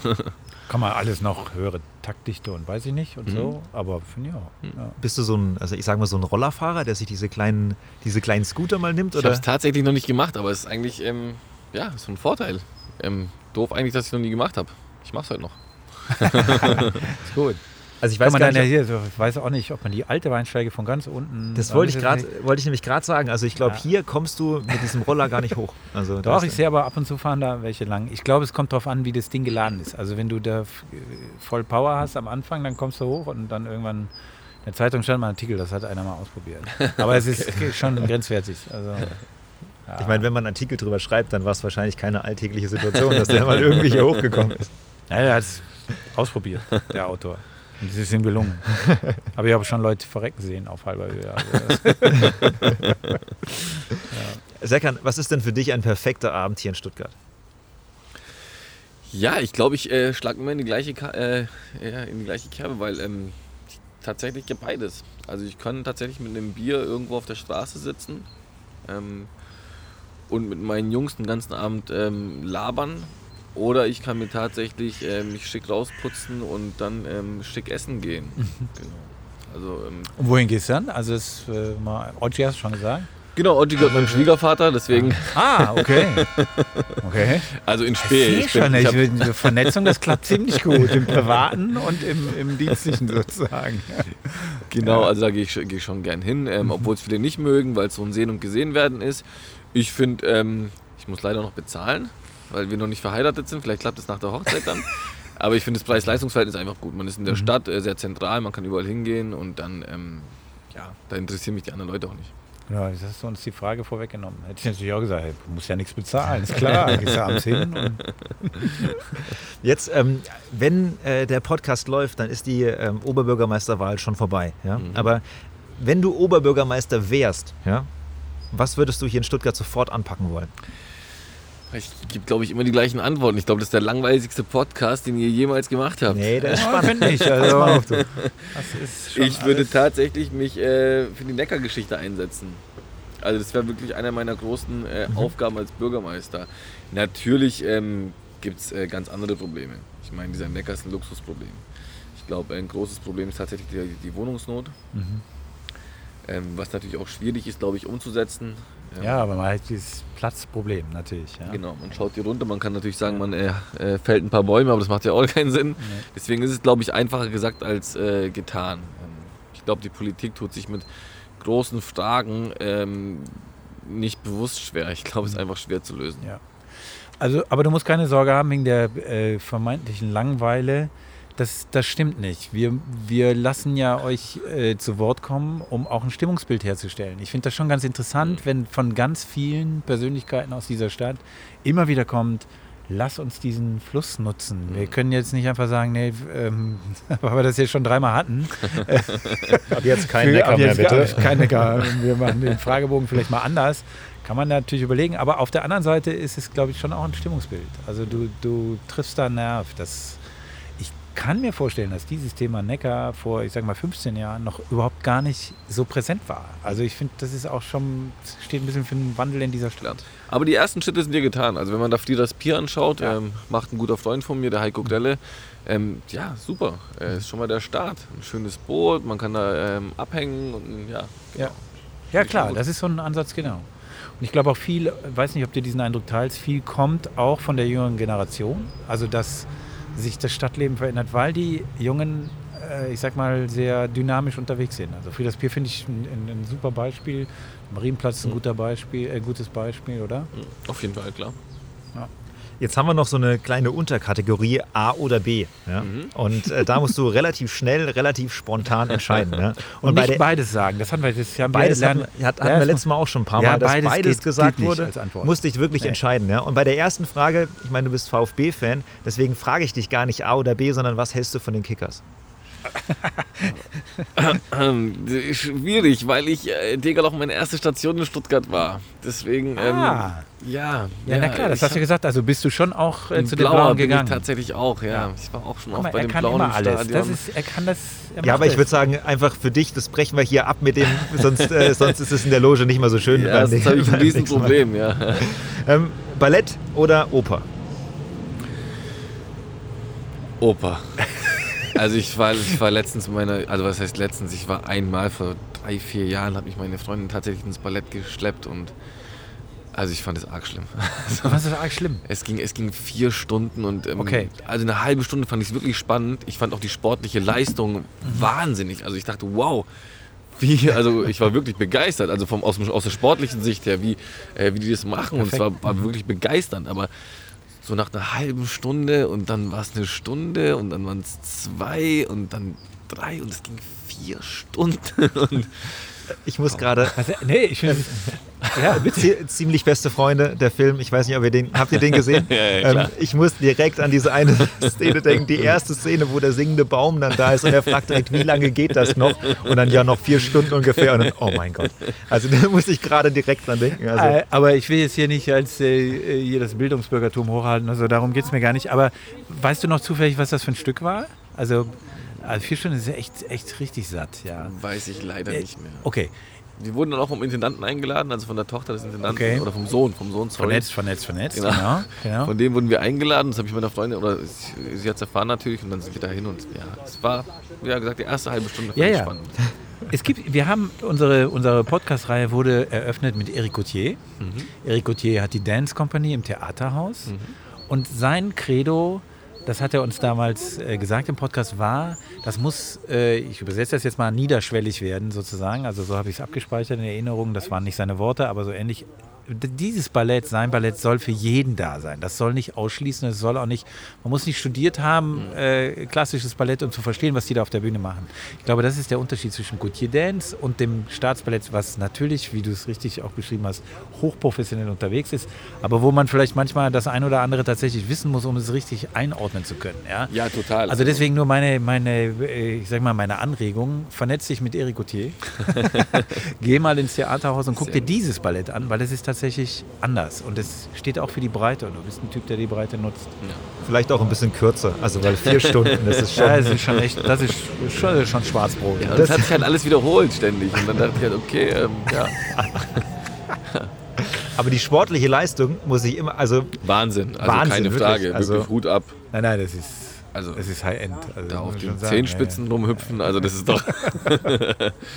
also wirklich, das ist, äh, muss ich immer sagen, ich weiß auch nicht oft im, im Ballett. Das mu- gebe ich auch zu. Also ich bin da eher so bei dir. Ich finde das dann teilweise auch wirklich lustig.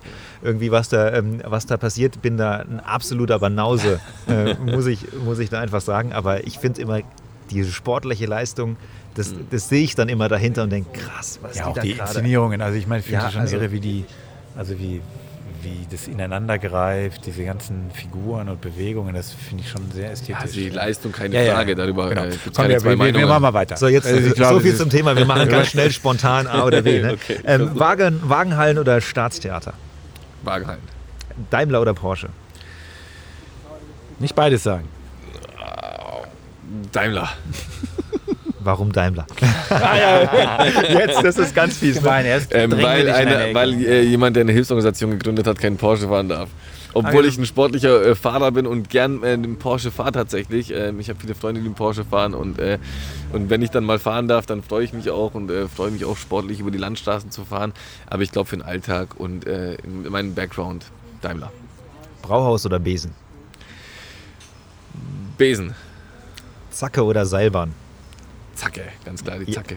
Die Zacke fährt ja auch hier Die zu fährt uns immer direkt hoch, hoch. ne? Ne? ich Also, liebe die Zacke. Wochenmarkt oder Supermarkt? Ähm, ja, leider Supermarkt eigentlich. Ja. Warum leider? Also lieber Wochenmarkt, aber Das ist mir eine Zeitfrage, Ja, oder? genau, genau. Ja, ja. ja, ja, klar. Ja, ich würde sagen, jetzt äh, haben wir So, jetzt genug ge Das gelöchert. Jetzt haben wir dich in der, in der. Ecke. Ja, nur mit den Stuttgart-Fragen. Jetzt werden wir mal, jetzt werden wir mal Stelpig. Genau. Beschreib doch mal, was Stelp macht. Ja, äh, es ist gar nicht so einfach. Ähm, also Stelp, ähm, da gibt es so zwei, zwei Baustellen, sage ich mal, beziehungsweise genau zwei Aufgaben. Die eine Aufgabe ist tatsächlich Not zu lindern. Und zwar in allen Formen. Also wir sind jetzt nicht wie zum Beispiel, die, wer sie kennt, die Hilfsorganisation Viva Con Agua, die mit einem Satz zu beschreiben ist, sauberes Trinkwasser für alle. Äh, da sind wir ähm, wesentlich breiter aufgestellt, was nicht immer einfacher ist und nicht immer besser, aber ja, wir bauen Hütten auf den Philippinen für obdachlose Kinder, die auf einer Müllhalde gelebt haben. Müssen jetzt nicht mehr auf der Müllhalde leben, haben eine Suppenküche aufgebaut. Ähm, haben ein Dorf aufgebaut in der Türkei für Frauen, die äh, massenvergewaltigt wurden und die als Sklaven gehalten wurden, die jetzt in diesem Dorf ihre, ihre, ihre Lebensmittel selbst anbauen können, die verschiedene äh, Kurse belegen können, die ähm, ja, einfach mal zur Ruhe kommen können. Wir haben Suppenküchen in Schulen im Jemen aufgebaut, weil die Kinder in der Kriegssituation nicht mehr zur Schule gegangen sind. Äh, Die Eltern hatten einfach andere Sorgen. Und jetzt, da sie die Suppenküchen in der Schule äh, vorfinden, dann eben ja, die Anlegung da ist, beziehungsweise ja, genau. Also es ist ein altes klassisches, äh, klassisches äh, System, was man aus Afrika kennt, äh, Schulen, Suppenküchen, in die Suppenküchen in Schulen aufzubauen, dass die Kinder eben zur Schule gehen. Ähm, werden dieses Jahr noch einen Brunnen bauen mit Viva Con Agua, äh, unterstützen eine Mädchenschule in Nepal, ähm, sind natürlich auf der kompletten Balkanroute unterwegs. Man bezeichnet uns ja gerne als Flüchtlingshelfer, wobei das nur noch 30 Prozent der, äh, der Arbeit ist, mit, dem wir, mit der wir aber wesentlich öfter in der Presse sind. Also alles, was Ah. mit Flüchtlingsarbeit zu tun hat, sind wir natürlich ganz oft in der Presse. Deswegen denken Leute immer, wir sind äh, äh, mit der Flüchtlingsarbeit nur beschäftigt. Aber ja, ist eher so der geringere, der kleinere Teil. Ähm, Flüchtlingsarbeit, ja, die griechischen Inseln versorgen die Leute mit dem, Not, äh, mit dem Nötigsten, ähm, sind auf dem griechischen Festland unterwegs. Da unterstützen wir auch in Griechenland beispielsweise griechische Obdachlose. Äh, in Bosnien sind wir unterwegs, ähm, Nadelöhr, ganz, ganz äh, schlimme Situation. Wird kaum kommuniziert in den Medien, weil eben Moria und Lesbos so präsent sind. Und habe ich was vergessen? Ich glaube, das war's. Es ist ja unglaublich viel, wo ihr, wo ihr helft und Mhm. äh, wo ihr aktiv seid. Wie entscheidet ihr denn, also in, in welches, ich sage es mal, Krisengebiet ihr reingeht, wo ihr äh, dann humanitäre Hilfe leistet? Weil es gibt ja auf der Welt so viel. Also die Auswahl ist ja, ist ja so gigantisch groß. Wie macht ihr das? Äh, ganz unterschiedlich. Ähm, Philippinen beispielsweise war ein Bekannter äh, im Urlaub, ist zurückgekommen und hat gemeint, hey, ich habe da die schlimmsten Bilder gesehen, hat uns Fotos gezeigt von diesen Kindern auf dieser Müllhalde. Drei Wochen später waren wir dort. War, war tatsächlich ein Zufall. Türkei äh, war geschuldet, als wir auf der griechischen Insel Chios waren, haben wir uns eben gefragt, woher kommen diese Menschen?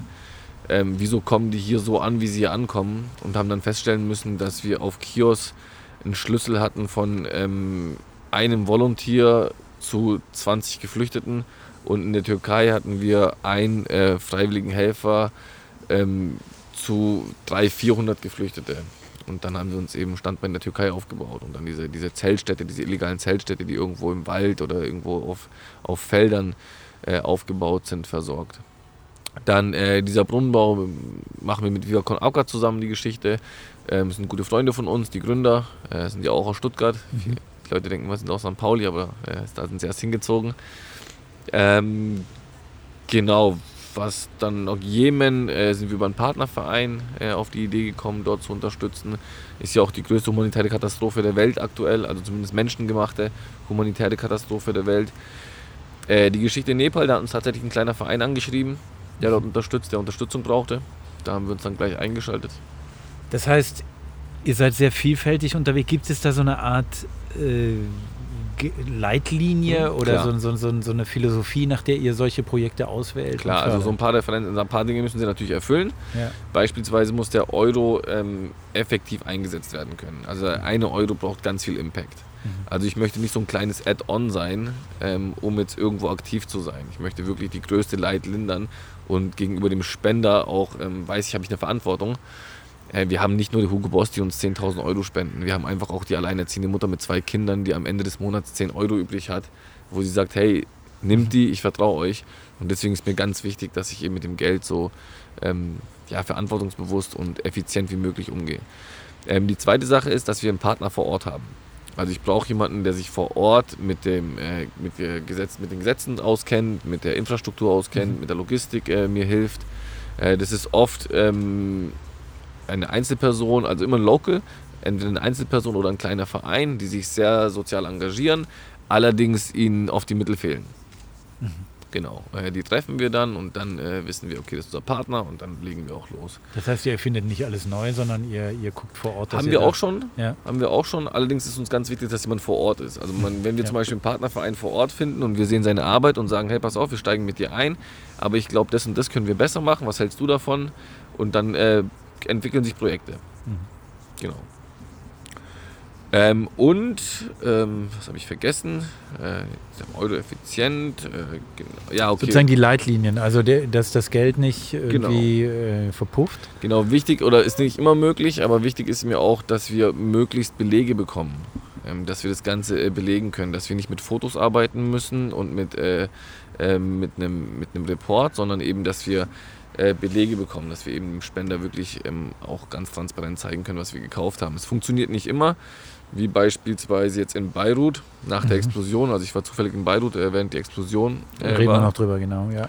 Und äh, danach ist natürlich Chaos. Ja, klar. Ähm, dann, äh, Aber wie, was meinst du mit Belegen? Wie- fürs Finanzamt? Irgendwie so Genau, Belege? die- genau, ah, okay. genau. Also, dass das Dass Geld vor Ort, dass man nachvollziehen kann, wir haben das was, gekauft. genau, und, wurde was ausgegeben, mhm. genau. Ah, okay. Mhm. Ähm, also es gibt unzählige Organisationen, die schreiben sich Eigenbelege, Mhm. was natürlich ähm, oft sein muss, weil du es nicht halt machen kannst. Wenn Mhm. du auf den Philippinen bist und halt äh, äh, tonnenweise, äh, oder was heißt tonnenweise, wenn du halt ähm, ganz viel Holz kaufst, um Hütten zu bauen, Ja. dann ist es halt irgendein Typ, der halt Holz verkauft auf der Straße, der hat halt dann keine Kasse bei sich, dann bekommst du halt keinen Beleg. Kein Quittungsblock. Genau, dann musst du halt ganz viel mit Fotos arbeiten und zeigen, so und so Ah, viele verstehe. Häuser wurden Mhm. gebaut und ähm, genau. Mhm.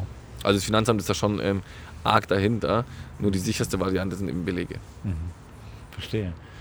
Jetzt haben wir vorhin schon so ein bisschen gesprochen, wer dich alles unterstützt, wer alles bei dir äh, bei Stealth mit dabei ist. Und Timo ist natürlich auch schon gefallen, Timo Hildebrand. Ähm, der ist ja ähm, im erweiterten Vorstand Genau. ähm, bei euch mit dabei. Welche Aufgabe hat er da für euch? Ist natürlich vor allem fürs Netzwerk zuständig. Genau. Also über ihn haben wir äh, viele, viele Leute kennengelernt und es hat natürlich auch für Presse gesorgt und damit für Reichweite. Ähm, ja, aber er packt auch an. Also es ist nicht so, dass wir jetzt sein, äh, sein Gesicht nutzen und seinen Namen nutzen, äh, so wie es oft bei äh, Organisationen ist. Also ich will gar keine Organisation schlecht machen, nicht, dass es sich anhört. Nein, nein, Ja, als ich, ob ich ich glaube, wir verstehen schon genau, was du meinst. Genau, Also, also- du wolltest einen Partner und kein Gesicht. Genau, genau. Ich Ja. habe ihm damals auch gesagt, ähm, als er mal gesagt hat, er möchte mit, habe ich gleich zu ihm gesagt, äh, dann geht er aber den normalen Weg bitte. Also er besucht die erste Infoveranstaltung, danach den Zweitermin und den Dritttermin und dann äh, läuft es ganz normal ab wie bei jedem anderen Volontär. Natürlich werden wir deinen Einsatz mehr äh, in die Öffentlichkeit tragen, wofür ich dann auch kritisiert wurde eben von diesem ganz linken Flügel. Ist der Timo denn mehr wert als wir und äh, als der Oben? Nein, er ist nicht mehr wert, aber ähm, er bringt uns einfach mehr Geld und mit mehr Geld können wir mehr Leuten helfen. Ähm, ist halt leider so, aber es ist so und da müssten wir wie gesagt mitspielen und dann gab es natürlich wieder Ärger, aber das äh, zu dem Punkt. Aber ja, ähm, ich, war auch, ich war auch erstaunt. Also mit Timo auch im Einsatz in der Türkei, das war unser erster Einsatz zusammen. Wir waren dann noch in Uganda und dann nochmal in der Türkei. Aber er hat wirklich ähm, stundenlang äh, Kartons geschleppt und ähm, Sachen äh, sortiert und aufgebaut. Ähm, war am Tisch mit den ehrenamtlichen Helfern. Also da gab es keine Extrawurst. Also wir hatten die gleiche Pension und ähm, hat mich, hat mich schon ähm, erstaunt, war, war ich positiv überrascht. Und mittlerweile seid ihr ja befreundet, das kann Mhm. man äh, ja so sagen. Und Timo hat ja in seinem Podcast, äh, das war der dritte, glaube ich, im Oktober, den können Sie alle nachhören, Mhm. auch beschrieben, dass er eben nicht nur seinen Namen zur Verfügung stellen will bei Step. Sprich Stuttgart. Best Buddy. Ich will aber nicht nur Namen benutzen, ähm, so wie Serkan das auch gerade schon ähm, ein bisschen ausgeführt hat, sondern auch ähm, einwirken und helfen eben in dem Rahmen, in dem ich es kann. Ob das jetzt auch mal auf dem Einsatz ist, ähm, anzupacken oder eben ähm, auch Verbindungen zu schaffen, mein Netzwerk mit einzusetzen, wenn irgendwann mal ähm, ja, was gebraucht wird, fragt der Serkan mich, hey, keine Ahnung, kennst du den und den, obwohl er wahrscheinlich mittlerweile mehr Leute in Stuttgart kennt als ich äh, und ein besseres Netzwerk hat. Ähm, aber bei dem einen oder anderen ähm, versuche ich dann schon auch ähm, zu helfen. Und ähm, ja, also das ist eine Herzensangelegenheit von mir weil es einfach auch so erzogen wird und ähm, ich verstehe mich eigentlich auch einfach so, dass man einfach was zurückgeben muss. Uns geht es allen hier mega gut und ähm, das ist einfach mein Beitrag dazu, ähm, eine Organisation einfach auch größer zu werden, Spenden zu sammeln. Ähm, ja, und ähm, da benutze ich gerne den Namen. Wie war denn der erste Einsatz für dich? Also wo ihr zusammen unterwegs wart, ähm, wie, ist ja wahrscheinlich auch, ist ja nichts Alltägliches, was man da so sieht und, und was man da macht. Also das ist schon ziemlich Also du krass. musst dir immer vorstellen, hat immer viele Facetten. Ähm, wir lachen auch viel auf Einsätzen. Wir haben auch, ähm, wir haben dort einen Spielplatz gebaut und waren eine super Gruppe und hatten echt lustige Abende auch. Aber natürlich ist es dann auch genau das Gegenteil, wenn du eben in solche Zeltstädte fährst und siehst, die leben, äh, die Menschen leben da seit Jahren in irgendwelchen Zelten. Äh, ohne Heizung, ähm, im Schlamm, Kinder sind dreckig, keine Bildung und vegetieren praktisch dahin. Und das sind krasse Gegensätze, ähm, aber auch gute Gegensätze, um sich einfach auch wieder bewusst zu machen, wenn du eben hier nach Stuttgart zurückkommst, äh, in welchem Paradies wir alle hier leben.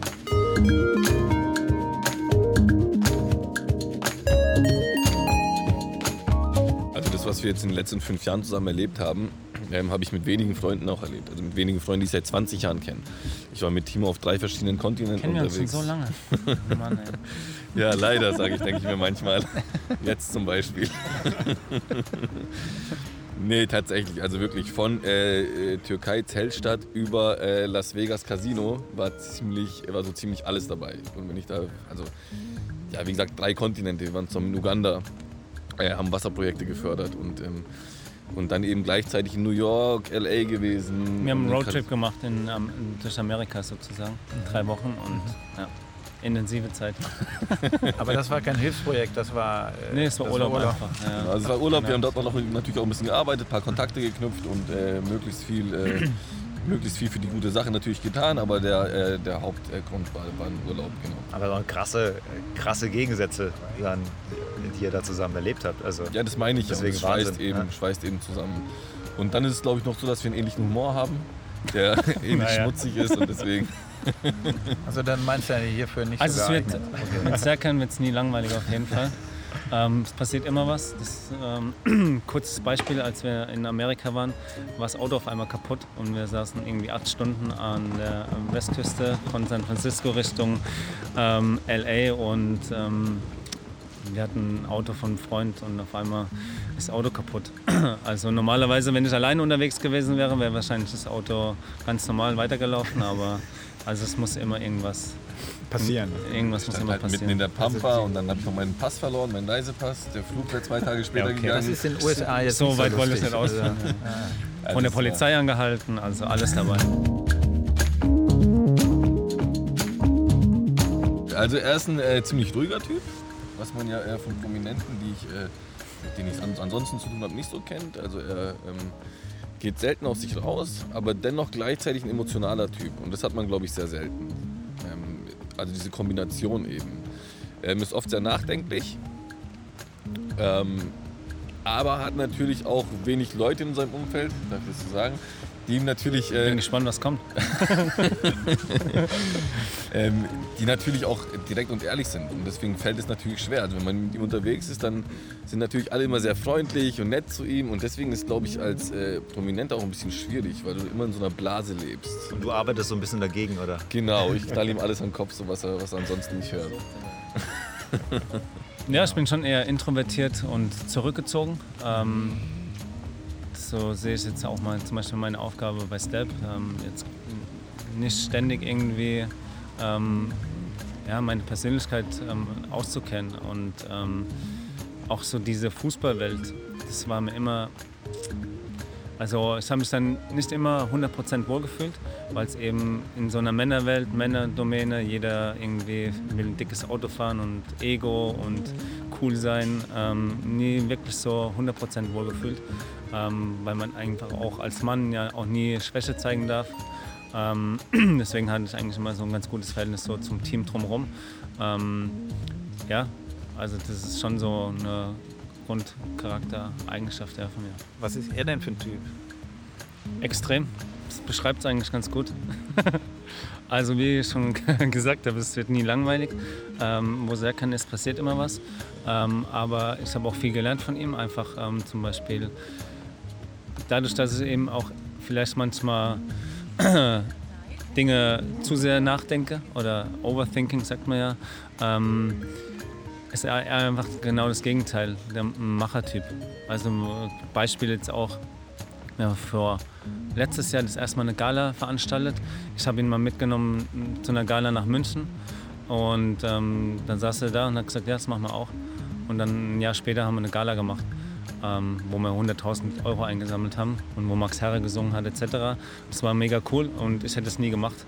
Aber er ist einfach so einer, der macht es halt ähm, und ähm, sucht Lösungen, will sofort irgendwie anpacken, lösen, ähm, macht zu viel auch oft, der opfert sich wirklich auf, auch für die gute Sache. Ähm, deswegen sieht er auch immer so müde aus. Äh, ja, also, aber das beschreibt es, glaube ich, ganz gut. Aber wo kommt das denn bei dir her? Also das ist dieses, dieses Aufopfern, auch gerade dein Engagement, das geht ja... Ich weiß, was er denkt. Jetzt, sorry, dass ich es unterbreche, aber ich weiß, welche Story jetzt kommt, deswegen. Okay. Aber ist okay, frag ruhig weiter. Möchtest du die Story erzählen? Nee, nee, ist okay. Ich kenne die auch auswendig. Wir kennen sie noch nicht. nee, nee. Oh, das, das, das ist gut. Du, Timo, erzählst jetzt seine Story. Was würde er denn jetzt sagen? Und Du kannst Woher sagen, das kommt? Stimmt. Ja, woher das kommt, dass er, also das ist ja über den Maße, was, was So Serkan hatte mal eine Nahtoderfahrung und die Story habe ich jetzt schon also aufgehört. Am Anfang fand es auch, am Anfang fand es auch sehr, sehr witzig, auf seine ganzen anderen Stories zu hören. Mittlerweile kann ich die Stories genauso erzählen, aber daran habe ich gerade eben gedacht, woher das kommt, ähm, weil er eben mal ähm, Unfall hatte und er eben mal eine Nahtoderfahrung hatte und deswegen sagt er auch selbst, dass er keine Angst mehr vom Tod hat.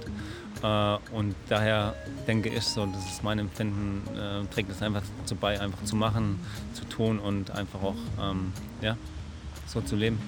Aber korrigiere mich gerne. Jetzt kommt die Wahrheit. So, wenn das mal keine Überleitung ist, jetzt kommt die Wahrheit. ähm, der Timo hat es gerade schon so ein bisschen, äh, ein bisschen angerissen. Also es gab bei dir ein sehr, sehr prägendes Ereignis, Juli 2009. Ähm, der, äh, der Verkehrsunfall, Autounfall, ähm, der eigentlich dein komplettes Leben äh, einmal gedreht hat, verändert hat und alles irgendwie auf den Kopf gestellt hat. Kannst du uns nochmal ähm, mitnehmen irgendwie in das Jahr 2009? Ähm, was ist da genau passiert? Ähm, ja, ich war auf der Autobahn von äh, Kehl nach Stuttgart. Ich habe meine Familie besucht, äh, meine Eltern besucht und bin dann ähm, ja, Höhe Baden-Baden. Weiß ich nicht mehr genau, was ich gemacht habe. Das ist die einzige Sache, die ich nicht mehr weiß. Ansonsten kam nach der Zeit alles wieder. Ich habe irgendwas mit der rechten Hand gemacht. Ich weiß nicht, ob ich am Radio rumgespielt habe, ob ich irgendwas aufgehoben habe. Ähm, dummerweise, vielleicht war ich am Handy, ich weiß es nicht. Also natürlich nicht, dass ich irgendeine äh, E-Mail oder so geschrieben habe oder sonst was. Vielleicht habe ich irgendwas auf dem Handy kurz angeschaut, ich weiß nicht. Ich glaube eher so, es war am Radio. Und ähm, dann erinnere ich mich nur noch, wie mein Blick übers Armaturenbrett geht. Und dann stand schon der LKW vor mir. Also der LKW hat eine Vollbremsung hingelegt, ich hatte die Musik laut, habe das nicht gehört. Und ich muss in dem Moment, als ich weggeguckt habe, hat der seine Vollbremsung hingelegt und in der, den zwei Sekunden, die ich, in, der ich nicht auf, in, in denen ich nicht auf die Straße geschaut habe, ähm, ja, stand eben, hat der, hat der, stand der LKW da, genau. Und ich hatte dann noch so 15 Meter gehabt äh, und habe dann eine Vollbremsung hingelegt und bin dann eingekracht. Und danach, also wie ging es dann weiter? Wo setzen die Erinnerungen wieder ein? Ähm, ich weiß eigentlich noch alles. Also das ist, ähm, ja, als ob es gestern war tatsächlich. Ähm, ich, ich, war dann eingeklemmt. Ähm, meine damalige Freundin äh, konnte aussteigen. Ich bin mit meiner, ich habe leicht nach rechts gelenkt, sodass meine Seite unterm LKW war und ihre äh, noch recht äh, frei war. Also sie konnte dann aus der Tür aussteigen und aussteigen. Sie hat sich damals den, äh, nur, also nur in Anführungsstrichen den Arm gebrochen, aber ich war halt eingeklemmt. Also ich bin da nicht mehr, ich bin da nicht mehr rausgekommen. Aber es ging mir noch relativ gut. Also es war ähm, es war eine Situation so, okay, Mist, du hast einen Unfall gebaut, jetzt ist das Auto kaputt und du sitzt hier, oh Mann, mein Knie, alles voller Blut, meine Arme auch, Mist, was passiert? Und dann war das Schlimmste, an was ich mich erinnern kann, eigentlich, dass der Helikopter kam. Und als der Helikopter kam, dachte ich, okay, Mist, Massenkarambolage, jemand hat es richtig schwer erwischt, du bist schuld dran, dass gleich jemand mit dem Helikopter hier abgeholt werden muss, was ist passiert? Und dann ging es mir wirklich schlecht, also so moralisch schlecht einfach. Ähm, ja, das heißt, du hast gar nicht realisiert, dass es eigentlich der Helikopter für dich war. Genau, genau. Ich hatte relativ okay. viel Glück, dass hinter uns ähm, tatsächlich medizinisches Fachpersonal unterwegs war. Es waren drei Mädels, die tatsächlich in der Klinik gearbeitet haben und die relativ schnell gemerkt haben, dass es mir nicht gut ging, also mhm. dass ich innere, innere Verletzungen haben muss. Und äh, die haben tatsächlich ähm, relativ schnell ähm, ja, geschaltet und der Notarzt hat es dann auch relativ schnell erkannt und dann kam, kam der Helikopter was ich so, wie gesagt, nicht mitbekommen habe. Ich war in so einem Tunnel und habe nicht viel gehört, was um mich herum passiert ist. Ja, aber dann hat, ja, hat man mich rausgeschnitten aus diesem Wrack und dann war ich draußen und dann hat man mich tatsächlich in den Helikopter reingeschoben. Dann dachte ich so, okay, äh, was passiert hier? Und in dem Moment ging es mir auch noch körperlich schlecht. Also da habe ich auch schon, in dem Moment habe ich gemerkt, okay, ähm, irgendwas stimmt hier nicht, ich bekomme ganz schwer Luft. Ähm, mir tut, äh, mir tut jeder Atemzug tut mir unglaublich weh. Mein Herzschlag wird immer flacher und ähm, ja, der Puls immer, immer, immer schwächer. Und habe dann gemerkt, okay, äh, ich sterbe jetzt so. Also es war dann wirklich ein bewusster Gedanke. Mhm. Es ging dann wirklich relativ schnell. Von mir geht es eigentlich ganz gut. Ich habe ein bisschen äh, Blut an den Beinen, an den Armen und am Kopf, aber ähm, ja, jetzt stirbst du irgendwie. Und ich, noch, ich kann mich noch erinnern, so die letzten Minuten, die waren äh, tatsächlich so in Dauerschleife in meinem Kopf. Ey, du stirbst heute, du stirbst heute. Also du stirbst nicht irgendwann. Wenn wir vom Tod reden, reden wir von irgendwann. Also mhm. selbst ein äh, Kranker redet von irgendwann sterbe ich. Aber es war wirklich, also es war direkt vor mir. Es war, ähm, du stirbst jetzt, du stirbst jetzt. Hey, heute ist der Tag, an dem du stirbst. Wahnsinn, du stirbst jetzt. Wie verrückt ist das? Du stirbst jetzt echt. Und ähm, ja, also wie gesagt, diese Dauerschleife. Und dann wurde es auch immer schlimmer mit den Schmerzen. Mhm. Also man es wirklich ähm, unertrag, unerträgliche Schmerzen. Es war, es war super, super schlimm. Ähm, keine Luft mehr bekommen. Und dann halt die Todesangst, die Panik. Ähm, ja, mhm. dann auch diese Kulisse mit dem Helikopter, also diese, diese dieses laute Geräusch. Und es war ähm, alles andere als angenehm. Und dann hat man, ähm, und dann war es auf einmal weg.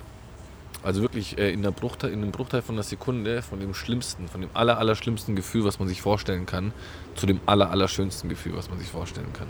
Also mir ging es äh, so gut wie noch nie. Ich war plötzlich ähm, eine Wolke, äh, das beschreibt es am besten. Ähm, also dieser Tonus, ja, die Kirchenglocken wieder. ja, bei Wolke. ähm, der, der Muskeltonus und mhm. die Atmung und Herzschlag und ähm, alles, was der Körper so im Körper passiert, das merken wir ja nicht, weil es ganz normal für uns ist. Aber man merkt es, wenn man es los ist. Also es ist wie so eine Last, die, die einem äh, von den Schultern fällt und plötzlich fühlt man sich gut, so schwerelos einfach. So, man hat dieses, man hat diese, man hat wie gesagt diese Last einfach nicht mehr. Und es war gut. Also es war einfach gut und ich wusste oder ich habe plötzlich erfahren dürfen, dass der Tod gar nichts Schlimmes ist.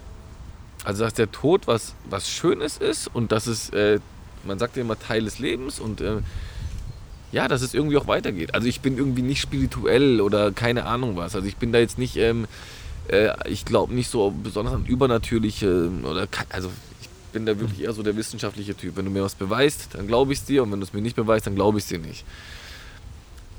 Aber das war so real Also hätte, ich, hätte mir das jetzt jemand erzählt, so wie ich es so wie euch erzähle, äh, vor dem Unfall, dann hätte ich gesagt, ja, dafür gibt es Erklärungen, äh, das Gehirn und das und dann passiert jenes. Und, äh, Hast du das dann danach versucht rauszufinden? Ja, ja, klar. Äh, zwei Bücher gelesen, unzählige Reportagen angeschaut und äh, auch mit anderen Und Leuten da wird das auch so gesprochen. beschrieben, oder? Genau, also es gibt Ja. verschiedene Theorien. Also es gibt Ja. Theorien wie zum Beispiel mit dem hellen Licht, dass wenn Ja. der Sauerstoff aus dem Gehirn äh, entweicht, dass Okay. dann die Sehnerven sich zusammenziehen und dann am Ende noch ein helles Licht im Gehirn ankommt. Also gibt es verschiedene Theorien einfach und dass halt verschiedene Gehirnpartien dann ähm, plötzlich aktiviert werden, wenn eben der Sauerstoff fehlt, äh, seltsamerweise. Äh, ähm, aber ich muss dazu sagen, dass es so real war, als ob wir jetzt hier sitzen. Ja. Okay. Also es ist so, wenn ich jetzt hier aufstehe und dann fragt man mich da vorne an der Ecke, was hast du gemacht? Ich war gerade beim Podcast und habe das und das gesagt. Also es war wirklich ähm, ganz klar, also nicht verschwommen oder... Ähm, Und auch nicht irgendwie durch, weiß ich nicht, Morphium oder weiß keine Ahnung, was man in solchen Situationen Nee, also da, da hatte ich noch nichts, da hatte ich noch Ja. nichts äh, bekommen. Ja. Äh, das habe ich danach bekommen. Mhm. Oder beziehungsweise als ich dann wieder da Ja. war, genau. Aber ich weiß einfach, dass es gut war. Ich weiß, dass ich diesen Weg lang gelaufen, ist falsches Wort, ähm, geschwebt oder ähm, Krass. ja, ich habe mich fortbewegt sozusagen. Aber ja, es war einfach, es war gut und es war ähm, ein Teil, ähm, also es war wie so ein Abschnitt, der jetzt fertig war und ich war bereit für den nächsten. Und es war der Plan einfach. Also es war wirklich der Plan und ich weiß noch ganz genau, wie ich äh, die Ärzte gehört habe. So, also ganz weit im Hintergrund habe ich äh, die Ärzte gehört. Also so, äh, der geht heute nicht, das schaffen wir. Äh, und ich dachte Ach so, so, wie die über dich geredet haben. Ja, ja, genau. Also während Und ich, sozusagen diese Entscheidung, komm, der ist überlebensfähig, lass ich uns war- anstrengen. ich, ich war so wütend auf die beiden. Also ich war so, so wütend. Weil du warst ja gerade eigentlich an einem schönen Ort. ja, ne? er lasst mich bloß hier so. Also ich wollte den eine reinhauen. Also wirklich, das war so, ähm, ich habe wirklich eine unfassbare Wut gehabt, weil ich da bleiben wollte. Und ähm, ja, plötzlich hat es mich irgendwas, hat mich wieder irgendwas an mir, an mir gezogen und gezerrt und plötzlich war ich dann wieder da. Und dann stand ich wieder, saß, lag ich wieder in diesem Helikopter, hab an mir runtergeschaut, alles voller Blut, hab wieder keine Luft bekommen, hab, es war alles nass, also mein ganzes Gesicht war nass von Schweiß und Blut und äh, ich habe links an mir runtergeschaut, äh, das, Blut, das Blut hat nur so äh, runtergetropft in diesem Heli und und dann war es wieder super schlimm. Also es war einfach so, so schlimm und ähm, ich wollte einfach sagen, nein, ich möchte wieder dahin, wo ich eben war. Ich habe hier keine Lust auf das alles. Und wenn ihr wüsstet, was ich weiß, dann würdet ihr mich auch lassen. Ihr denkt, ihr macht mir jetzt gerade einen Gefallen, aber ihr tut mir keinen Gefallen. Ich will wieder dahin. So. Hast du in dem Moment, äh, also ich stelle mir gerade vor, also hast du in dem Moment an deine, an deine Familie gedacht, an deine Lieben gedacht, irgendwie sowas? Oder ist man da so ganz bei sich? Weil es ist natürlich dieses, wenn ich jetzt hier bleibe, ähm, dann ist es natürlich für die anderen auch ganz, ganz schlimm. Also wie, was, was passiert da so? Oder, oder hab- ist es gar nicht? Ich habe tatsächlich dann gedacht, aber ich, hab, ich, ich, also ich kann mich noch genau an den Gedanken erinnern, äh, als ich an meine Familie gedacht habe. Ich habe gedacht, die werden das verstehen. Die werden irgendwann auch in dieser Situation sein. Dann werden sie merken, dass sie umsonst getrauert haben. Und ähm, seitdem ist es tatsächlich auch so, dass wenn jetzt jemand im Bekanntenkreis von mir stirbt oder im Freundeskreis, ähm, dann ist diese Trauer nur noch purer Egoismus. Also früher war das so ein bisschen, ach der Arme, der tut mir leid. Also natürlich nicht der Arme, der tut mir leid, aber es war doch irgendwie so das Gefühl, so, so ja, der Arme, war doch schon ein bisschen so, ja. Aber jetzt ist es nur noch so, okay, hey, scheiße, ich werde jetzt nicht mehr mit ihm ins Stadion gehen können, ich kann jetzt nicht mehr das Bier mit ihm trinken, wir haben doch immer so geil das und das gemacht und jenes gemacht. Es ist nur noch Egoismus. Aber der Person an sich gönne ich das teilweise. Also ich gönne dann der Person, die ich gern hatte, ähm, dass er dieses, äh, dass er das erleben darf, was ich erleben durfte. Krass. Krass. Also, Aber echt, ja, ja. Aber jetzt dieser Begriff Nahtoteil, der Timo das so gesagt hat und die Geschichte natürlich öfter gehört hat. Ja, also bei, Ähm, beim Timo ging es nicht nur um diese Geschichte. ich weiß- bei nee. Timo geht es um, um fünf, sechs Geschichten, wo ich fast äh, gestorben wäre tatsächlich, die er schon auch mitbekommen hat. Und deswegen findet er das so witzig, dass, ich, dass mir solche Sachen immer wieder passieren. Also. Okay, also. Ich muss noch sagen, bei dem, also bei dem einen, also in der Vorbereitung auf das Gespräch habe ich natürlich noch die Zeitungsartikel gesehen und ich habe auch ein Bild von dem Auto gesehen, Ja, ja. wie zerstört das war. Hast du dir das im Nachhinein nochmal angeguckt und hast gedacht, okay, wie kann man da überhaupt lebendig rauskommen? Äh, das Foto habe ich gemacht, äh, das dann in der Zeitung war. Ich bin ähm, dann, als ich, als ich endlich äh, raus durfte. Ähm, also ich habe auch den, äh, ich habe meinen Eltern gesagt, die sollen dem Schrottplatz Bescheid sagen, das Auto nicht, dass das Auto nicht verschrottet wird, bis Wie, ich Moment. sehe. Jetzt muss ich ja noch mal fragen. Die haben dich da rausgeschnitten und dann hast du dieses Foto gemacht. Nein, nein. Also das Foto, das Auto wurde dann zum, auf den Schrottplatz gebracht. und äh, stand dann dort. Ach so, Und dann habe ich zu meinen Eltern gesagt, nein, nein, Okay, dann habe ich zu meinen Eltern gesagt, ja. im Krankenhaus, Gut. ich will das Auto unbedingt sehen. Es also sie sehen, sollen ja. im Schrottplatz Ja, sagen, das soll Mhm. gelagert werden, bis ich wieder bis ich wieder fit bin und bis ich Okay. hier aus dem Krankenhaus bin. Ja. Und das habe ich dann gemacht und ja, es war dann schon ähm, ja, es war, es war Aber das war wichtig so. für dich. Du Ja, wolltest es schon. Ja, Ja, ja. also ich wollte ich wollte sehen und ähm, also wie du sagst, es war völlig absurd, dass ich da rausgekommen bin. Also äh, ich glaube, es war tatsächlich noch genau Platz für meinen Körper. Ich weiß noch, wie ich mich gar nicht bewegen konnte. Also ich konnte keine 5 cm nach vorne, 5 cm nach hinten. Wäre ich 7, 8 km schneller gewesen, wäre ich zerquetscht gewesen. Also es war wirklich, das war wie so eine Schale um meinen Körper. So äh, saß ich in diesem Auto.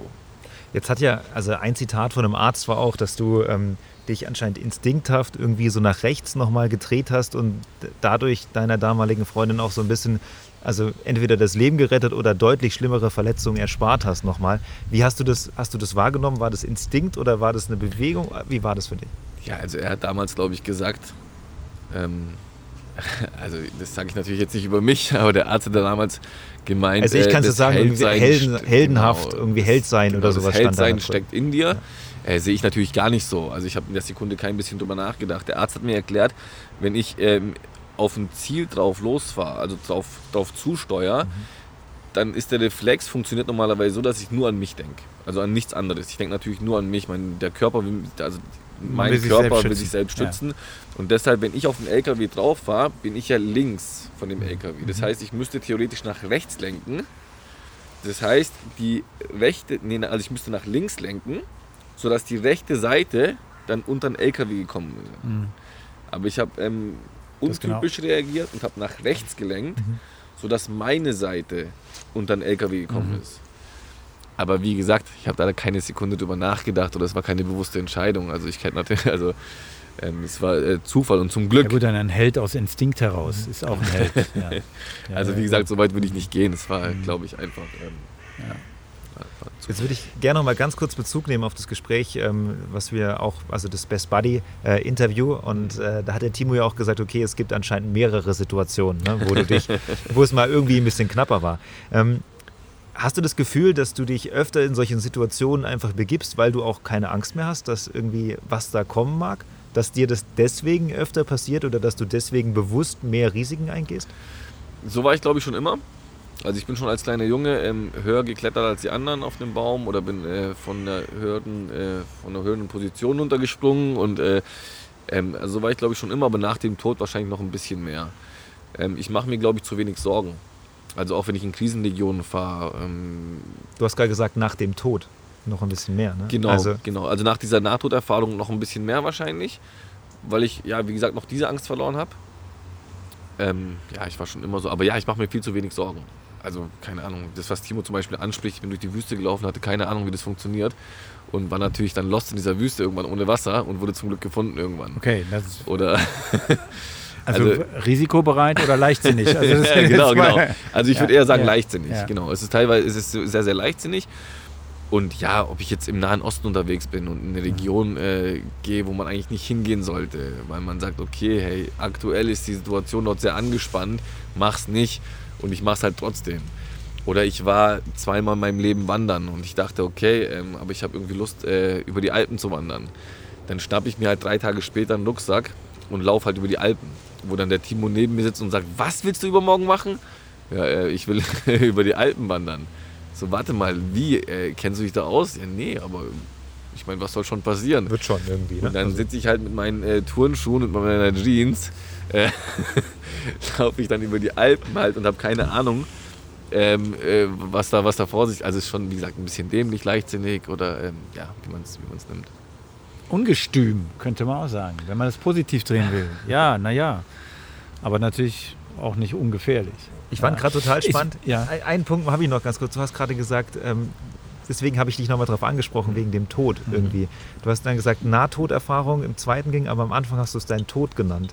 Ist es im Kopf so für dich behaftet, dass du da irgendwie so gefühlt einmal gestorben bist und dass es dann weitergeht? Also ist das dieser Tag für dich so ein Einschnitt, wo du sagst, es gibt ein davor und ein danach? Ja, da gibt es verschiedene Definitionen auch von ähm, äh, ja, berühmten Leuten und äh, Schriftstellern oder von, ähm, wie sagt man, nicht Schriftsteller, sondern Wissenschaftler. Oder? Wissenschaftler. Ähm, ach, Philosophen. von Philosophen. Ah, okay. Wie komme ich denn auf Schriftsteller? Philosoph, Schriftsteller. Ähm, Irgendwas haben die auch geschrieben. Ne? Es gibt äh, verschiedene äh, Zitate. Ähm, die einen sagen natürlich, ähm, der Tod ist unumkehrbar. Das heißt, kann ich, nicht, ich kann nicht tot gewesen sein, wenn ich jetzt wieder hier bin.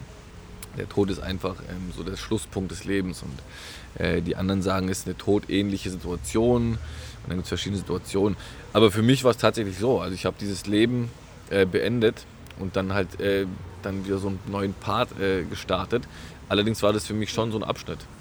Also es war für mich ein Abschnitt, der mein ganzes Mindset verändert hat oder meine ganze, meine, mein, mein Typ verändert hat auf jeden Fall. So, und da, da würde ich jetzt gerne anknüpfen, weil ähm, das hatte ich anfangs, als ich deinen Lebenslauf vorgelesen habe, ja auch so formuliert und das können wir jetzt überprüfen. Du bist nicht dazwischen gegangen, dann scheint es zu stimmen. Es hat dein Leben komplett verändert.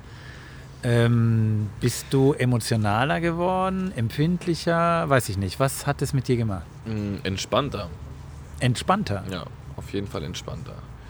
Also wie gesagt, diese, diese Angst vor dem Tod ist weg. Mhm. Also es hat, glaube ich, nicht wirklich mein Leben verändert, aber halt mein, mein Mindset. Also wie, wie ich in das Leben gehe. Also es war jetzt nicht so, dass ich dann umgezogen bin, neuen also dass sich dass sich viel verändert hat. Es hat sich nicht so viel verändert danach. So ein bisschen natürlich Ja, aber schon. du hast einen neuen Beruf, Genau, genau. Das äh, ist so. wolltest einen neuen Genau, Beruf also du warst schon- gesucht ja, und ja, ja, musst deine Weichen neu stellen. Aber sozusagen. viel entscheidender war das wirklich, was im Kopf vorging. Okay. Also ähm, ich habe halt wirklich vor gar nichts mehr Angst einfach. Also was mich betrifft. Mhm. Natürlich was Familie und meine Lieben betrifft, davor gibt's, besteht natürlich noch die Angst. Oder was äh, die Fürsorge um andere Menschen äh, angeht, äh, das, das ist natürlich sehr, sehr präsent. Aber was mich angeht, habe ich überhaupt keine Angst. Was, was für mich zum Beispiel immer ein ganz schlimmer Gedanke ist, äh, im Rollstuhl zu sitzen oder äh, blind zu sein. Ähm, das sind für mich zwei Dinge, die sind für mich, kann ich mir nichts Schlimmeres vorstellen. Und selbst wenn ich im Rollstuhl sitzen würde und blind wäre, wüsste ich, wenn es mir dann schlecht geht, hätte ich kein Problem, mir das Leben zu nehmen. Also das wäre für mich nicht schlimm, weil ich ja weiß, wie das ist.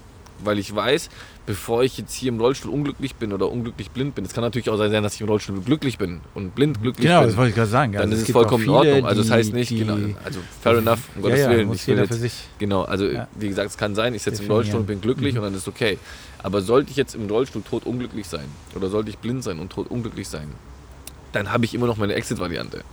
Also meine Exit-Option. Ähm, und und das wäre okay für mich, weil ich ja weiß, dass es äh, schöner geht. Stelp ist aber danach ja, nach dem Unfall entstanden. Gibt es einen Zusammenhang? Ja, die Presse äh, macht daraus gern so eine, so eine Ja runde gut, Sache. deswegen sitzen wir zusammen. Meinst du, Genau. ist es zu...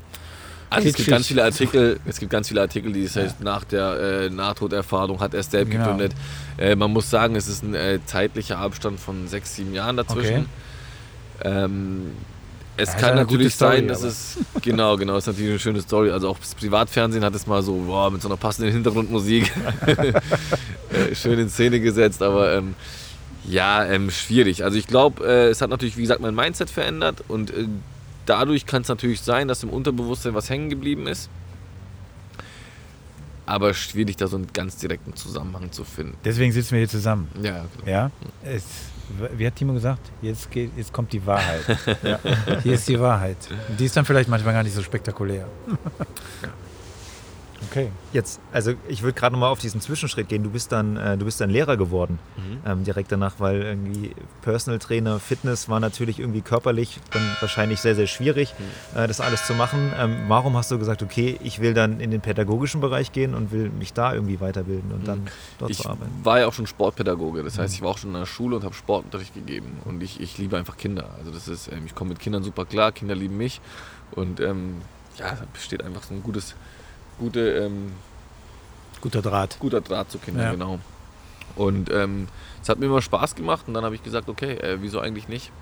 Genau, habe mir dann noch zwei, drei Nebenfächer angeeignet und ähm, auf dem ganz kurzen Weg. Und ähm, ja, bin dann in die Schule. Und dann? Ja, und dann äh, reicht ja nicht ein äh, Riesenschnitt im Leben, man muss ja dann zwei haben. So. Dann war ich in der Schule und hatte dann ähm, einen stressigen Schultag. Bin in eine Bar gegangen und habe mir äh, ein Bier gegönnt, zwei Bier gegönnt, äh, drei Bier gegönnt. Und am Nachbartisch ähm, saßen drei, vier Idioten. Und es war wirklich so ein Wettbewerb, äh, wer ist der größte Idiot.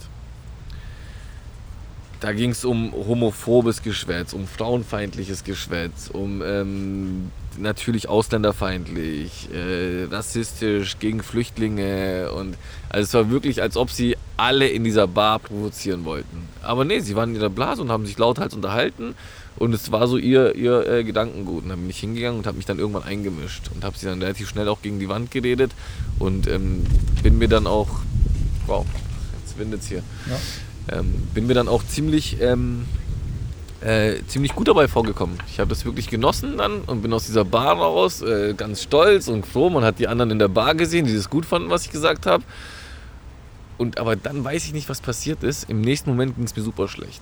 Also von diesem, oh geil, äh, geiler Typ, jetzt habe ich es denen gegeben, äh, mhm. super, äh, auf einmal so, okay, mein Mehrwert für die Gesellschaft ist der gleiche wie der, deren Mehrwert, nämlich gar Naja, keiner. aber ich sage Zivilcourage nennt man das schon auch. Aber also, dennoch, weil wir hatten was davon. und zu sagen, pass mal auf, das ist jetzt menschenverachtend. Ja, aber was sagt ihr da eigentlich? Aber, also, aber das ist natürlich ja hochriskant, hier könnt ihr auch eine reingeben, das ja, kann natürlich auch passieren. Aber, aber das hat ja nicht das. Nee, also, also es, ging mir, es ging mir dann super schlecht, wirklich. Also ich bin dann wirklich in ein Tief gefallen. Also ich bin aus dieser Bar dann raus und dann fünf Schritte gegangen und dann dachte ich mir so, hey, wieso fühlst du dich eigentlich so geil? Also das ist, äh, du hast nichts getan. Du hast drei, vier Idioten. Ne? Äh, mhm. du konntest dich ein bisschen besser artikulieren als sie, nur ein bisschen. Und er hattest ein bisschen bessere Argumente als sie. Und gehst als Gewinner hier raus und fühlst dich geil, aber du hast nichts getan. Ey. Das ist doch dieses Klassische. Jeder denkt, er wäre ein guter Mensch. Aber ähm, es sind halt nicht so viele dann äh, am Ende des Tages. Aber wer glaubt denn von sich, dass er ein schlechter Mensch ist? Mhm. Das glaubt ja niemand. Also niemand würde sagen, ich bin ein schlechter Mensch. Äh, ja. Und saß dann in dieser Bahn und es ging mir immer schlechter. Also es ging mir wirklich schlecht. Es war wie so eine kleine Depression auf einmal. So. so. Ja, bin zu Hause angekommen, bin in die Küche gegangen, habe angefangen zu kochen und dann kam in den Nachrichtenbericht und habe dann Kinder gesehen. Kinder, die an dem Bahnhof saßen und gefroren haben und Hunger hatten. Und ich konnte es nicht einordnen, weil es war nicht Afrika, es war nicht Südamerika, es war nicht Asien. Und habe mir das dann ähm, genauer angeschaut, bin vor den Fernseher gegangen und dachte, es sieht nach Europa aus. Und dann war eingeblendet Slowenien. Mhm. Ich so, wie jetzt? Ey, Slowenien? Slowenien ist scheiß drei, vier Stunden weg von München. Äh, also, mhm. wie kann es sein, dass da an dem Bahnhof Kinder hungern müssen und frieren müssen? Also, also wie, wie ist das möglich? Und dann äh, naiv und äh, spontan und äh, doof, wie ich manchmal bin, bin ich dann an den Stand gegangen, habe mir drei, vier Jacken gepackt und äh, drei, vier Decken, äh, habe sie in den Rucksack getan, also in eine große Tasche getan und bin dann ins Auto gestiegen und ähm, bin losgefahren und wollte nach Slowenien fahren. Es war Freitagnachmittag. Also ich hatte ein ganzes Wochenende Zeit, um an diesen Bahnhof zu fahren und diese äh, drei, vier Jacken und Decken zu verteilen. Und in dem Moment hat ein guter Freund angerufen ähm, so ein Hardcore-BWLer ist der. der hat gesagt, okay, Serkan, äh, coole Aktion, aber ähm, Aufwand und Ertrag äh, stehen da in keinem Verhältnis. Ich so, ja, okay, hast du auch noch Jacken und Decken? Dann, äh, dann lohnt sich. dann lohnt sich vielleicht. Er so, ja, okay, ich habe auch Jacken und Decken. Und wenn du Jacken und Decken hast, dann habe ich gemeint, ja, dann haben eigentlich unsere Leute, ganz viele Freunde von uns, auch Jacken und Decken. Und dann äh, bin ich zurückgefahren, habe das Auto abgestellt, habe eine Facebook-Seite gegründet und habe Freunde und Familie darum gebeten, äh, uns Jacken und Decken zu geben. Und äh, eventuell äh, Konserven und Dinge, die halt, ähm, genau. Ja, gesagt, getan und nach drei Tagen ist diese Seite völlig eskaliert. Also es ist völlig äh, explodiert. Sie wurde unzählige Male geteilt. Man hat uns aus Hamburg angerufen, ein Exilschwabe aus LA hat uns angerufen, ähm, in New York hat uns eine Mail geschickt, man hat uns aus Hongkong irgendwie äh beste Grüße gewünscht und äh, schön, was ihr da macht. Also es war völlig absurd. Es war wirklich völlig verrückt. Und dann hat die Stuttgarter Zeitung davon mitbekommen, das SWR hat davon mitbekommen, ähm, Antenne 1 hat davon mitbekommen und plötzlich neben diesem ganzen Stress hatten wir ganz viele Interviews äh, zu führen, was wir völlig absurd fanden. Wir wollten nur mit einem Transporter über den Balkan fahren und ein paar Jacken verteilen. Und sind dann tatsächlich bis nach Idomeni, an die griechisch-nordmazedonische Grenze gefahren und haben dort dann ähm, ja, Bilder gesehen, ähm, das waren die ersten Bilder, die ich erlebt habe. Ich habe danach wesentlich schlimmere Bilder gesehen in den letzten fünf Jahren, aber es waren zum ersten Mal wirklich Menschen gesehen, die wirklich äh, gelitten haben. Und ähm, es, war, es war einfach super schlimm. Also es hatte teilweise auf der Fahrt, muss ich auch zugeben, ein bisschen ähm, was von Abenteuer.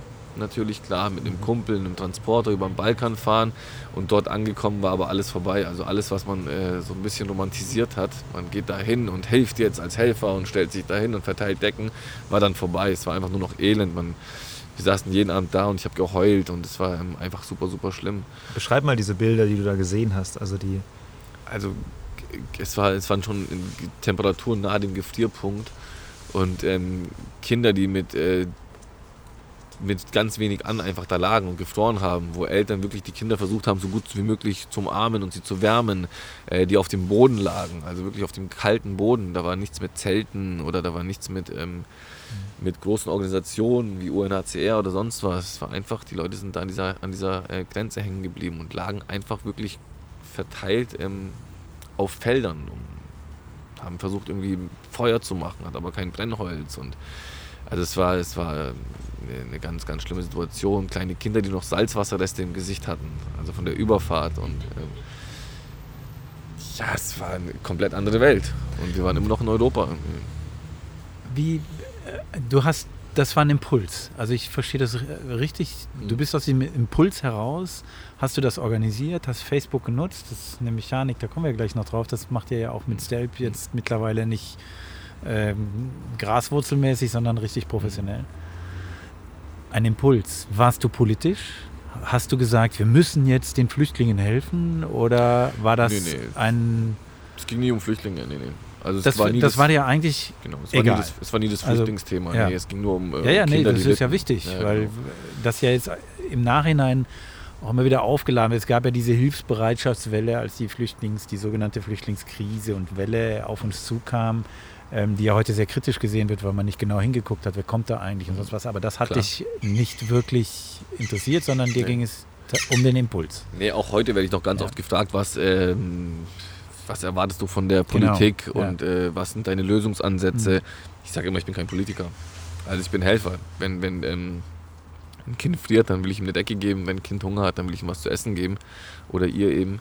Aber ähm, ja, also wir sind nicht politisch. Also ich habe keine Ansätze. Das ist die Aufgabe der Politik. Und wie gesagt, ich werde da ganz oft gefragt, äh, in welche politische Richtung denkst du? Oder ähm, wie viel können wir aufnehmen, Serkan? Was sagst du dazu? Und ähm, sollen wir die Grenzen öffnen? Und ich muss sagen, äh, ich möchte mich damit gar nicht großartig beschäftigen.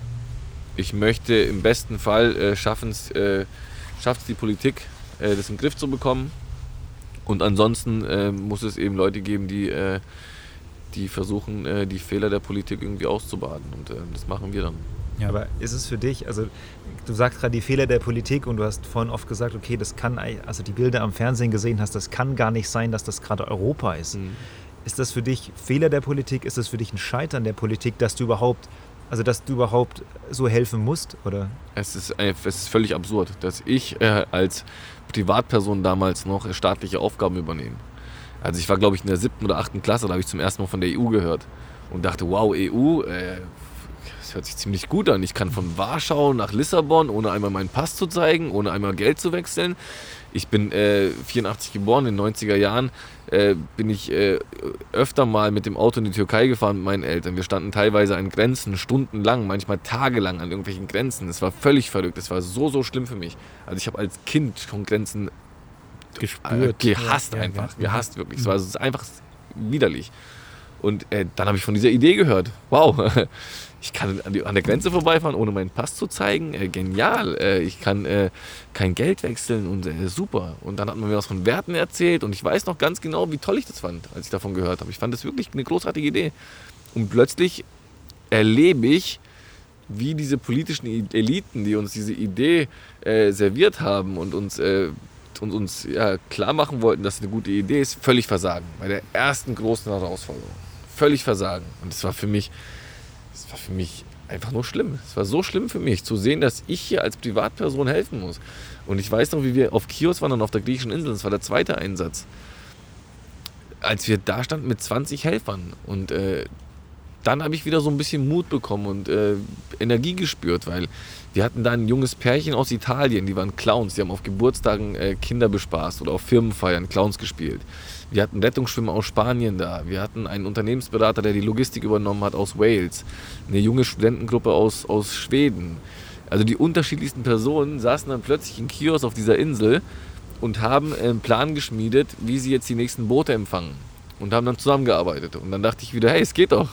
Zwar nicht von denen, die uns das vorgesetzt haben. Aber der europäische aber Gedanke, ne? Genau, dieser europäische Gedanke kann funktionieren. Und das war dann tatsächlich auch der Moment, wo ich gesagt habe, das war der zweite Einsatz, wie gesagt, wo ich dann gesagt habe, hey, es wird nicht eine einmalige Aktion, es wird nicht eine zweimalige Aktion.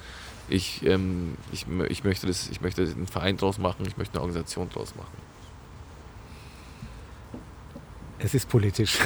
ja, klar, also keine Frage, Ja, ja, ja. keine Frage. ja, ja, ja, es ist ja, äh, es geht uns ja um die Motive.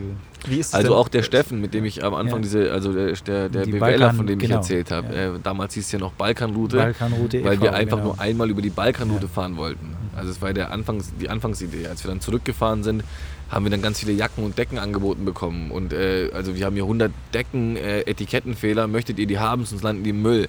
Ich habe hier 100 Euro, die würden wir dir gerne schicken. Ich habe in der Stuttgarter Zeitung von dir gelesen, äh, wir haben äh, die Sachen nicht verkaufen können, braucht ihr das und jenes.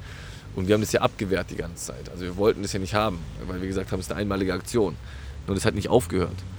Also das ging dann weiter und wir haben ständig E-Mails bekommen und äh, Nachrichten auf Facebook und irgendwann haben wir gesagt, jetzt haben wir so viele Sachen angeboten bekommen, jetzt machen wir es nochmal.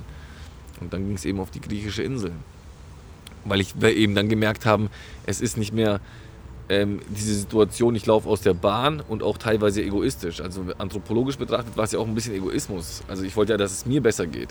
Es ging ja in dem Moment mir schlecht. Also ich hatte diese, in dieser Bahn diese kleine Depression und ich hatte dieses eklige Gefühl, dass ich nicht mehr wert bin als Jungs. Und natürlich wollte ich helfen, aber man muss auch zugeben, es geht immer ein, es geht auch um einen selbst, klar, also gar keine Frage. Deshalb muss man einfach ehrlich sein. Aber plötzlich hatte ich eine Verantwortung. Ich hatte eine Verantwortung über diese 100 Decken, die sonst im Müll landen. Ich hatte eine Verantwortung über diese 100 Euro, die mir angeboten wurden, äh, weil sonst wären die irgendwo anders investiert worden, in den nächsten äh, Saufabend oder sonst wohin. Und ähm, dieser Verantwortung mussten wir dann gerecht werden. Und ich bin halt dabei geblieben und der Steffen, um auf das Thema zurückzukommen, der Steffen Schuldes, hat dann wirklich gesagt, nee, er möchte nicht äh, die Kloschüssel sauber machen, wenn da jemand rein uriniert hat. Er möchte in die Politik gehen. Und ist jetzt auch in Stuttgart tätig und hat äh, den Stuttgarter Valomat erfunden für die Kommunalwahl. Genau, also auch ein spannendes Projekt ähm, und engagiert sich, dass junge Leute sich in der Politik engagieren.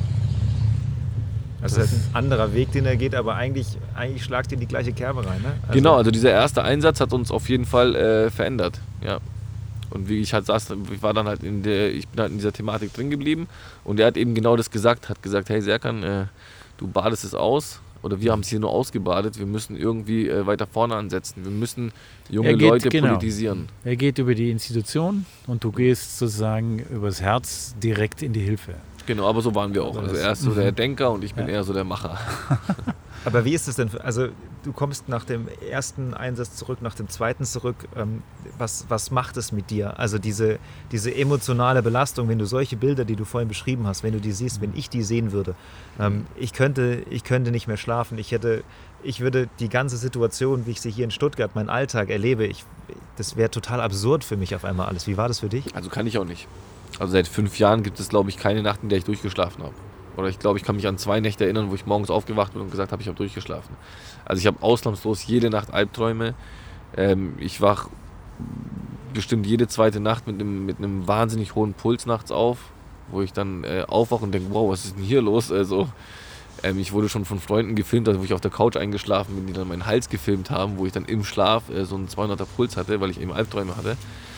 Ähm, ja, es ist, ist natürlich schwierig, äh, damit klarzukommen.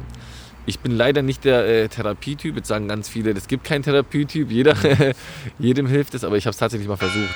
Ich kann es nicht. Also es ist einfach, ich ähm, kann nicht mit irgendjemand Fremdem äh, über äh, meine, mein Innerstes sprechen. Das funkt, also ich bin einfach nicht der Typ dafür. Also wie gesagt, ich habe es versucht, es hat nicht geklappt.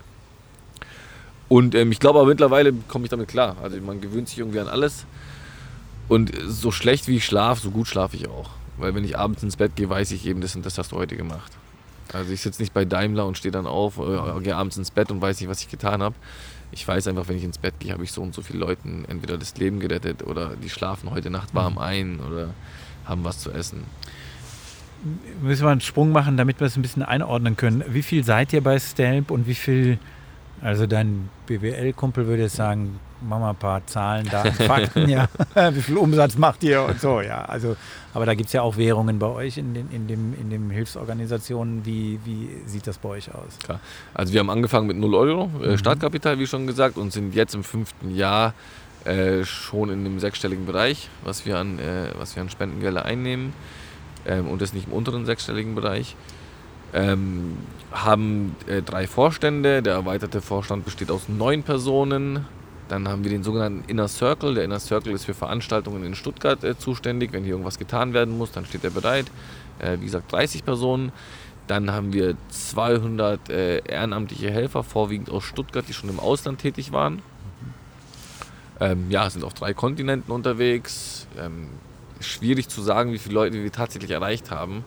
Weil ist es äh, heißt erreicht eine Wasserflasche in die Hand drücken oder heißt Ja, erreicht einen Ofen ins Zelt gestellt. Mhm. Deswegen ist das nicht ganz so einfach.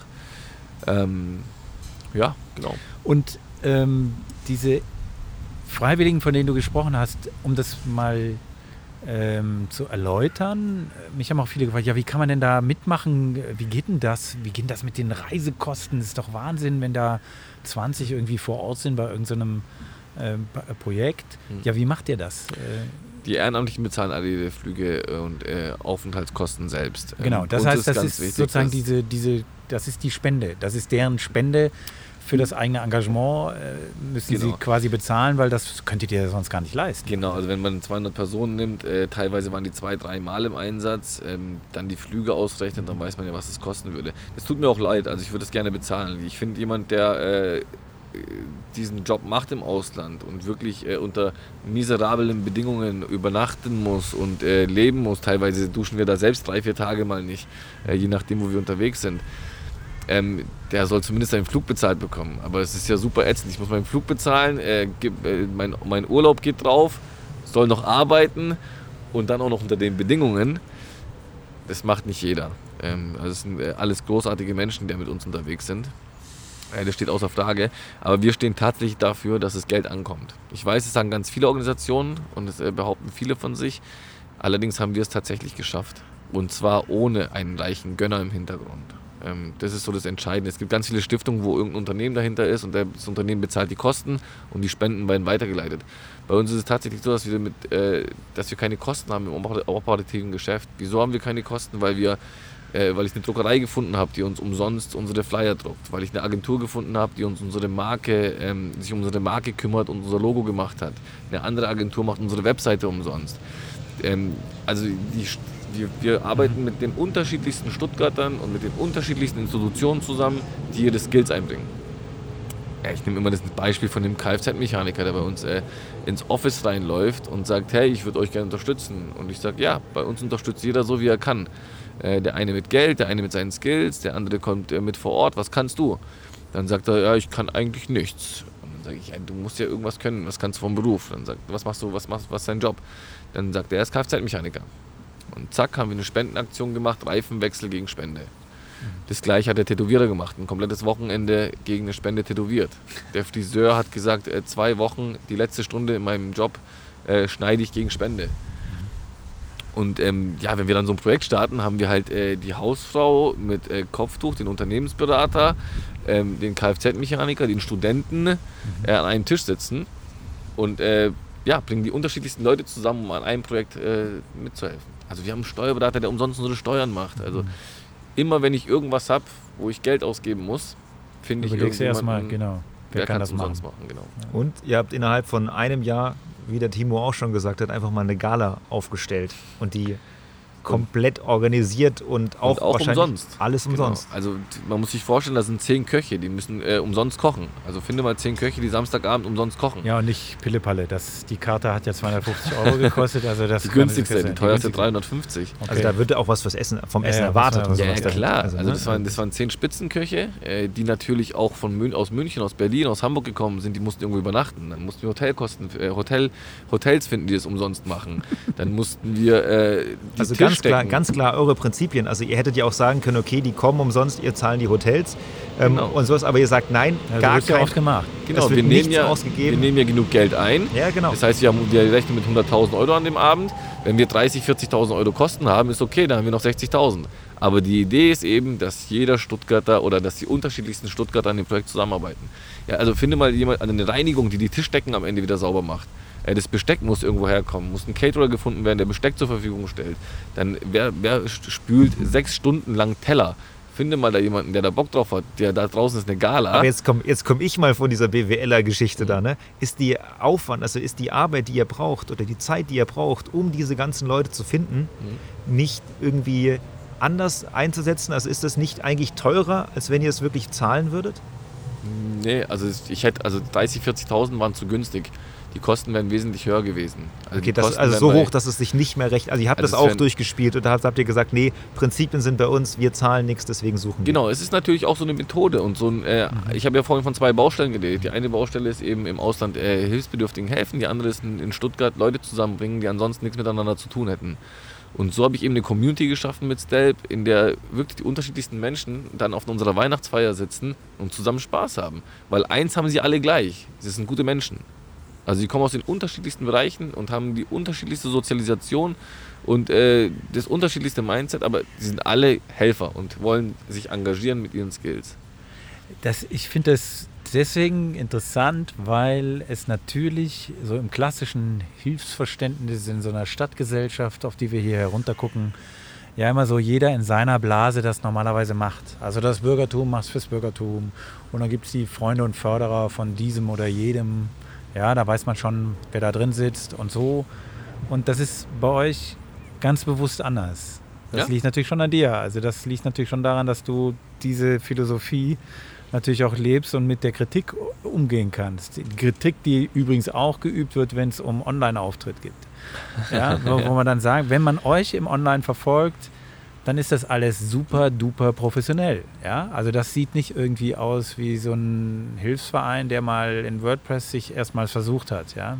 Also klar, äh, also sondern das, das da ist eine professionelle Agentur, die würde So. uns im Jahr äh, 70.000, 80.000 Euro kosten. Ja, Die machen das umsonst. machen das Ich habe eine Kommunikationsexpertin, die in Pforzheim an der Uni äh, Kommunikation unterrichtet. Das habe ich gesehen. Ein, du hast einen, Vor, einen Vorstand, Vorständin Mhm. für Digitales und Kreatives, richtig? Ja? genau, genau. Das, das, das soll man mal auf einer Hilfsorganisation in Deutschland zeigen, Ja, wo es einen also Vorstand für Allein eine Kommunikationsexpertin, die das umsonst macht. Also die Organisation, es gibt größere Organisationen, die zahlen dafür 5.000, 6.000 Euro für so eine Stelle.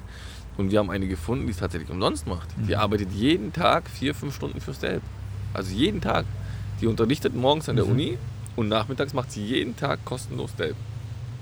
Alle unsere Texte und so. Also es ist einfach, ähm, ja, ist einfach schön zu sehen, wie, wie die Leute sich da einbringen. Wie ist nicht immer einfach natürlich, klar. Also äh, es gibt natürlich die einfachen Sachen, wie einen Fotografen zu finden. Fotografen gibt es äh, relativ viele mit viel Zeit, da findet man gerne einen. Aber finde ein Hotel, was äh, das umsonst äh, Köche äh, ähm, Bereitstellt bereitstellt, beherbergt. Ja. Oder ähm, eine Eventtechnik Samstagabend. Also jeder Eventtechniker sagt, Samstagabend ist mein Geschäft, den brauche ich, muss viermal im Monat Samstagabend irgendwas machen, damit ich überleben kann.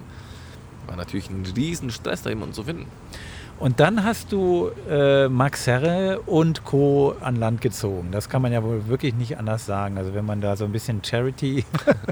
Ja, die bekommen natürlich auch tausend Anfragen jeden Tag. Ja. Macht das kostenlos für mich und das Ja. kostenlos für mich. Und dann gilt es eben, äh, ihn zu überzeugen mit so einem klassischen Elevator-Pitch. So. Ich habe ihn tatsächlich äh, nicht in Stuttgart oder Berlin kennengelernt, wie man es vermuten könnte, sondern in L.A. Also in einem Club wo man in halt L.A. unterwegs ist, ja. Also, also völlig Ja. wahnsinnig. Da habe ich Ja. ihn äh, kennengelernt in einem Club und habe mit ihm gequatscht und äh, ich ja, habe ihm das erzählt von Stelp und habe ihn dann wieder zufällig im Westen getroffen, also wirklich beim Vorbeilaufen und habe ihn dann festgenagelt.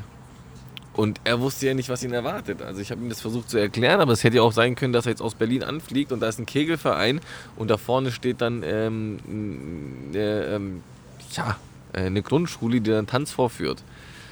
Was Und, ähm, auch ehrenwert ist. Aber Ja, natürlich, klar, um Gottes nein, Willen, nein. aber halt nicht passend zu dem Abend So ist es, genau. Genau, und dann, ähm, ja, ja, und dann ist er jetzt äh, einfach äh, bei Dabei uns im geblieben. Team und hilft halt.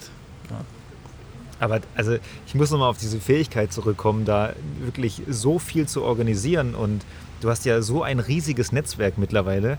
Ähm, wie, du, wie machst du das? Also du sagst dir ganz, okay, es ist unglaublich schwer, Köche zu organisieren, eine Reinigung zu finden, die das dann wirklich für mich macht, irgendwie Max Herre irgendwie zu überzeugen, da mitzumachen. Ähm, aber wie machst du es denn konkret? Also hast du da irgendwie, hast du einen Tipp, wie man das macht? Ja, also schwierig. Ich glaube, ich mache ganz viele Sachen nicht gut, aber ähm, ich habe da so ein, das ist wahrscheinlich einer meiner, meiner, meiner Skills, dass ich Leute ins Boot hole und überzeugen kann. Mhm. Also auch so ein Timo, der wurde natürlich der hat bei 1000 Aktionen mitgemacht 2015. Also wirklich, der wurde, der macht hier ganz viel. Also der wird immer wieder angefragt und der sagt wirklich überdurchschnittlich oft zu. Also bei ganz vielen Stiftungen ist er umsonst, bei ganz vielen Aktionen macht er umsonst mit. Du meinst, du müsstest da eigentlich eher schützen? ja, nee, und er ist bei uns eben hängen geblieben. Ja, genau. Mhm. Also das muss man einfach sagen. Und das ist eben, äh, das ist wahrscheinlich so meine, meine Fähigkeit, so meine Referenz, dass ich irgendwie so äh, die Leute, die Leute catch. Und man kann das sehen, ähm, ihr habt äh, damals Griechenland äh, auf Lesbos, ihr wart ja unten und ähm, habt dann von dort, äh, nee, jetzt habe ich falsch in Erinnerung, ihr wart hier und habt aber ähm, gestreamt von dort. Mhm. Ähm, ich komme nochmal auf, diese auf diesen medialen Aspekt äh, zu sprechen und vielleicht ist es dann eben doch auch politisch, äh, in dem Sinne, dass ihr zeigen wollt, wie es ist. Also ihr habt regelrechte Interviews nach unten gemacht, auch in Beirut war es auch. Timo hat, als du in Beirut warst, du hast die schreckliche Explosion dieser Lagerhalle ja hautnah miterlebt. Er hat dann da unten geschaltet. Ihr habt ähm, sozusagen ein, ein, journalistisches Gespräch, würde man Mhm. sagen. Äh, aber es war natürlich ein Stelp-Gespräch ähm, geführt. Ist dir das schon wichtig, dass man sieht, wie die Verhältnisse vor Ort sind? Anders sieht als jetzt in den klassischen Medien? Also ich muss sagen, äh, also wie gesagt, das, das passt vielen Leuten nicht, die das so sehen. Dass sie sagen, ey, ihr profiliert euch und ihr inszeniert euch. Die sagen, das ist Inszenierung. Genau, genau, ihr profiliert euch, inszeniert euch. Man muss sagen, ich war, bevor ich Stelp gegründet habe, äh, auf Social Media gar nicht aktiv. Also ich habe wirklich ganz selten mal was gepostet oder einen Artikel geteilt, den ich äh, wirklich, wirklich sehr, sehr gut fand. Aber ansonsten war ich, äh, war ich, war ich überhaupt nicht aktiv. Aber ich habe eben herausgefunden oder feststellen müssen, dass eben Social Media ein ganz, ganz wichtiger Teil ist. Und ähm, der uns wirklich weit nach vorne gebracht hat. Ich meine, ohne Facebook würde es uns äh, faktisch nicht geben. Also bei allem Kritik an sozialen Medien, die auch berechtigt ist, ähm, aber ohne Facebook würde es uns nicht geben. Und wir haben eben gelernt, ähm, damit umzugehen oder das für uns zu nutzen. Ähm, großes Vorbild ist da Viva Con Agua, die machen das noch, noch wesentlich besser. Aber die gibt es natürlich auch schon seit 15, 15 Jahren, äh, muss man dazu sagen. Aber ja, man muss, man muss eben online sein, man muss äh, sichtbar sein. Und ich höre das ganz oft von engen Freunden auch. Die sagen so, boah, Serkan, ich weiß nicht, das Bild, ey, du äh, in, dieser, in dieser kaputten Stadt und so, ist ganz schön heftig, aber dieses Bild hat, also das war nicht gestellt, also das machen wir Nee, natürlich nee, nicht, also ich stelle mich nicht künstlich hin. Und dann sagt halt ein Kumpel zu mir, hey, okay, das hätte ich wahrscheinlich nicht äh, weitergeleitet an die Stuttgarter Zeitung, weil es einfach zu krass ist. Das könnte auch inszeniert sein, aber die Leute, die mich kennen, wissen natürlich, dass es nicht inszeniert ist, aber, aber dieses Bild hat ähm, einen wahnsinnigen Effekt gehabt. Also dieses Bild, man hat es gesehen, ist hängen geblieben. Ja. Ich glaube, die Stuttgarter Zeitung hat gesagt, dass es in der Woche der meistgelesene Artikel war. Ja. Und ja, wir versuchen das eben zu nutzen und machen es uns natürlich auch zunutze. Wie gesagt, ich bin nicht immer Fan davon. Nee, Im nee, ich will auch nicht hier keine, ich will keine Diskussion aufmachen, Ja. sozusagen soziale Medien sind schlecht, bla bla bla, Mhm. sondern mir ging es natürlich, äh, was ja auch viel zu vereinfacht ist, sondern mir geht es tatsächlich darum, wie, wie nutzt, ihr das und mit welcher Philosophie dahinter nutzt ihr das. Und das wird jetzt relativ deutlich, das ist euer Kommunikationskanal Nummer eins, äh, mit dem ihr auch die Zielgruppen erreicht, die euch ja dann auch unterstützen. Also so muss man es ja auch sehen. Das ist ja nicht One-Way, das ist ja Two-Way. Ja, und man muss halt die Mechanismen dahinter verstehen. Und die Ja. versteht ihr. Und äh, ich meine, sonst hättest du so ein Bild gar nicht, äh, gar nicht weitergereicht. Beschreib das Beispiel, Bild ne? nochmal kurz, weil ich glaube, das müssen wir mal kurz nachholen. Was, was war zu sehen? Ähm, ich habe, das war die, ich war im Morgengrauen in Beirut nach der Explosion. Nach der Explosion, Genau, muss man also dazu die. Explosion war am Nachmittag und ab dem Nachmittag habe ich halt tatsächlich die ganze Nacht durchgearbeitet. Also ich habe die ganze Nacht äh, Leute aus ihren einschutzgefährdeten Gebäuden rausgetragen. Ich habe äh, Wege freigeräumt, die, die, wo also umgestürzte Bäume, äh, also kleinere Bäume natürlich, äh, weggeräumt, damit Feuerwehr und Krankenwegen durchkommen. Ähm, ich habe versucht, Glassplitter wegzuräumen an, an Stellen, wo sie, wo sie hätten äh, mehr verletzen können. Also ich war in Krankenhäusern unterwegs, habe versucht, Glassplitter wegzu, wegzukehren. Ähm, ja, Verbände angelegt und keine Ahnung was. Und das eben die ganze Nacht. Also ich war völlig am Ende, völlig übermüdet. und habe mich dann ähm, an ein Auto gelehnt, das äh, völlig in Trümmern lag. Also das Auto war völlig äh, zertrümmert ähm, und hinter mir stand ein Gebäude, das komplett zerstört wurde. Und ich saß halt am Reifen, habe mich auf den Boden gesetzt, mit, an, an, den, an den Reifen gelegt. Und ähm, ein Bekannter, der mit mir unterwegs war, ein Spiegeljournalist, hat dieses Foto gemacht. Und es ist einfach für die Presse so äh, ein Ja, Geschenk klar, einfach. Also ja. für die Presse ist einfach das Wahnsinnsfoto.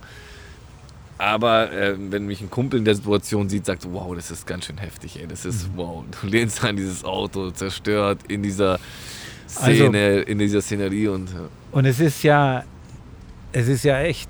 Also es ist echt, aber du bist ja über die Wirkung natürlich auch durchaus bewusst. Also vielleicht nicht direkt in diesem Augenblick, aber vielleicht, ich sag mal, wenn Klar, du zurück bist. Ich äh, bin dann, es war dann morgen ja. und dann habe ich drei Stunden geschlafen und bin aufgewacht und habe mir natürlich ein paar Bilder angeschaut, die geschossen wurden.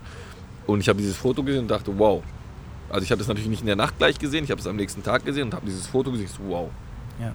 Heftiges Bild. Also es war wirklich so sehr, sehr ähm, auffallend. Und ähm, dann ist man natürlich, weil, weil es geht mir um die gute Sache, also es geht mir wirklich um die gute Sache, weil ich mir denke, mit diesem Foto weiß ich, generieren wir ganz viel Aufmerksamkeit und generieren wir ganz viel Geld.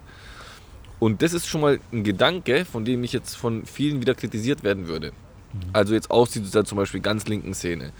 Die sagen, was ist das für ein Gedanke? Du bist dankbar für so ein Foto nach so einer Nacht? Ja, bin Nein, ich. nein, du bist nicht dankbar, du bist, wenn ich das interpretieren darf, du bist ja über die Wirkung im Klaren. Das sind, Ja. ist ein Unterschied. Und dass wenn du das- das natürlich. Genau. Aber dann- Genau, dass du das Bild einfach einsetzen So ist kannst als Instrument Ja. irgendwie in dem Moment. Weißt du? Also, du bist ja keine Influencerin oder ein Influencer, der sich so inszeniert Klar, damit, ja, sondern, nicht, sondern du Ist hilfst ein in Mittel zum Augenblick. Zweck. Ja, ist ein Mittel zum Zweck. Aber klar, das kann man natürlich auch andersrum interpretieren. Man kann die, und man muss ja natürlich immer diskutieren, wo ist die Grenze. Also ist es vielleicht schon überschritten oder nicht? Klar. Natürlich. Also das was kann ich ja jetzt jeder nicht für machen würde, ist jetzt ja. äh, filmen, wie jetzt jemand stirbt. Also ich habe So. die ganze Nacht äh, natürlich, also nicht die ganze Nacht, ich habe dann an, ne- an den nächsten Tag habe ich auch ein, Bilder, ein paar Bilder gepostet, aber es war nie ein Bild dabei von den Sachen, die ich gesehen habe Mhm. und erlebt habe. Also es waren Einschutz, ein, äh, eingestürzte Gebäude, es waren Ja, äh, die verwüsteten Straßen. Aber ähm, was ich erlebt habe, das ist einfach äh, eine Million Mal heftiger. Und die Leute Mhm. sagen halt schon, dieses Bild war schon zu viel. Wo ich halt gesagt, ähm, Ja, ja. ich habe so viel zurückgehalten. Wenn ihr das sehen würdet, was ich da zurückgehalten habe, dann. Ja. Ja, also ich finde, das kann aber auch jeder für sich selbst entscheiden. Also Genau. man muss das, man muss das, man muss da keine, keine, keine endgültige Entscheidung treffen und sagen, das ist gut oder das ist schlecht. Das kann jeder für sich entscheiden. Apropos, jeder für sich kann entscheiden, ob er euch hilft oder eben auch nicht oder vielleicht einer anderen Organisation.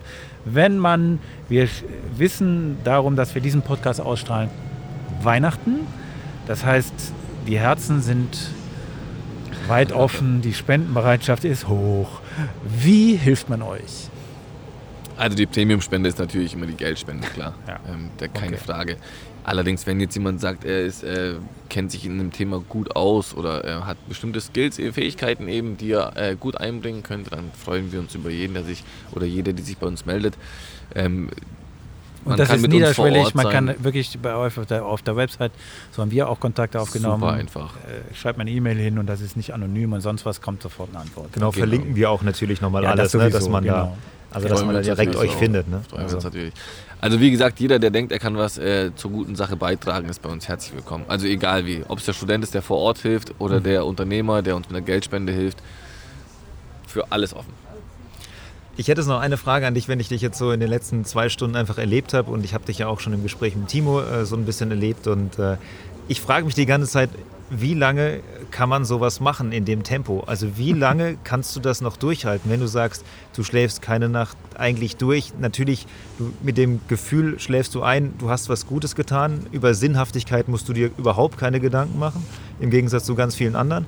Ähm, aber du arbeitest eigentlich jeden Tag, hast kleine Auszeiten mal, die du dir irgendwie gönnst, die du dann aber auch wieder fürs Arbeiten nutzt. Nochmal, wenn wir über einen VfB sprechen zum Beispiel. Wie lange hast du das Gefühl, dass du dieses Tempo einfach gehen kannst, was du da gerade, das ist ja ein Wahnsinnspensum. Äh, sagt man mir schon seit, seit, seit vier Jahren, ähm, stellt man mir die Frage und ähm, ich glaube, man gewöhnt sich an alles. Ich glaube tatsächlich, dass es so eine Einstellungssache ist. Ähm, man fragt ja auch nicht den Vogel, ähm, wie lange kannst du fliegen oder der fliegt halt oder, oder ein Vogel macht keinen Urlaub oder hast du schon mal einen Elefanten gesehen, der am Strand lag. Ich glaube, ähm, in der Natur des Menschen ist schon eher äh, liegt es schon eher, was zu tun, als nichts zu tun. Ich glaube, sowas wie Urlaub oder Auszeiten sind eher unnatürlich. Aber spürst du so Grenzen manchmal? Merkst du es, dass du sagst, okay, ja, ich ja. brauche jetzt, jetzt muss ich eine Woche lang, sonst, sonst drehe ich durch. Nee, das nicht, aber ich merke schon, dass es dann doch äh, an die Gesundheit auch geht. Also das merke ich schon. Ähm, Wenn ja, man, aber wenn ich mache es gerne und ich bin genau, wenn man motiviert. drinsteckt, das ist, kennen wir, glaube ich, alle, die sich für, mit Herzblut für irgendwas engagieren oder sich einsetzen oder auch machen, auch beruflich, wenn man drinsteckt und es macht einem Spaß, dann, dann merkt man es nicht. Also es macht, es ist- macht auf jeden ja. Fall Spaß, aber es ist natürlich auch so ein Ding, so sitze ich jetzt äh, Dienstagabend um 9 Uhr, schaue ich mir jetzt einen Film an oder starte ein neues Projekt, wo ich so und so vielen Menschen helfe. Ich meine, dann ist doch klar, wie soll ich mir den Film anschauen?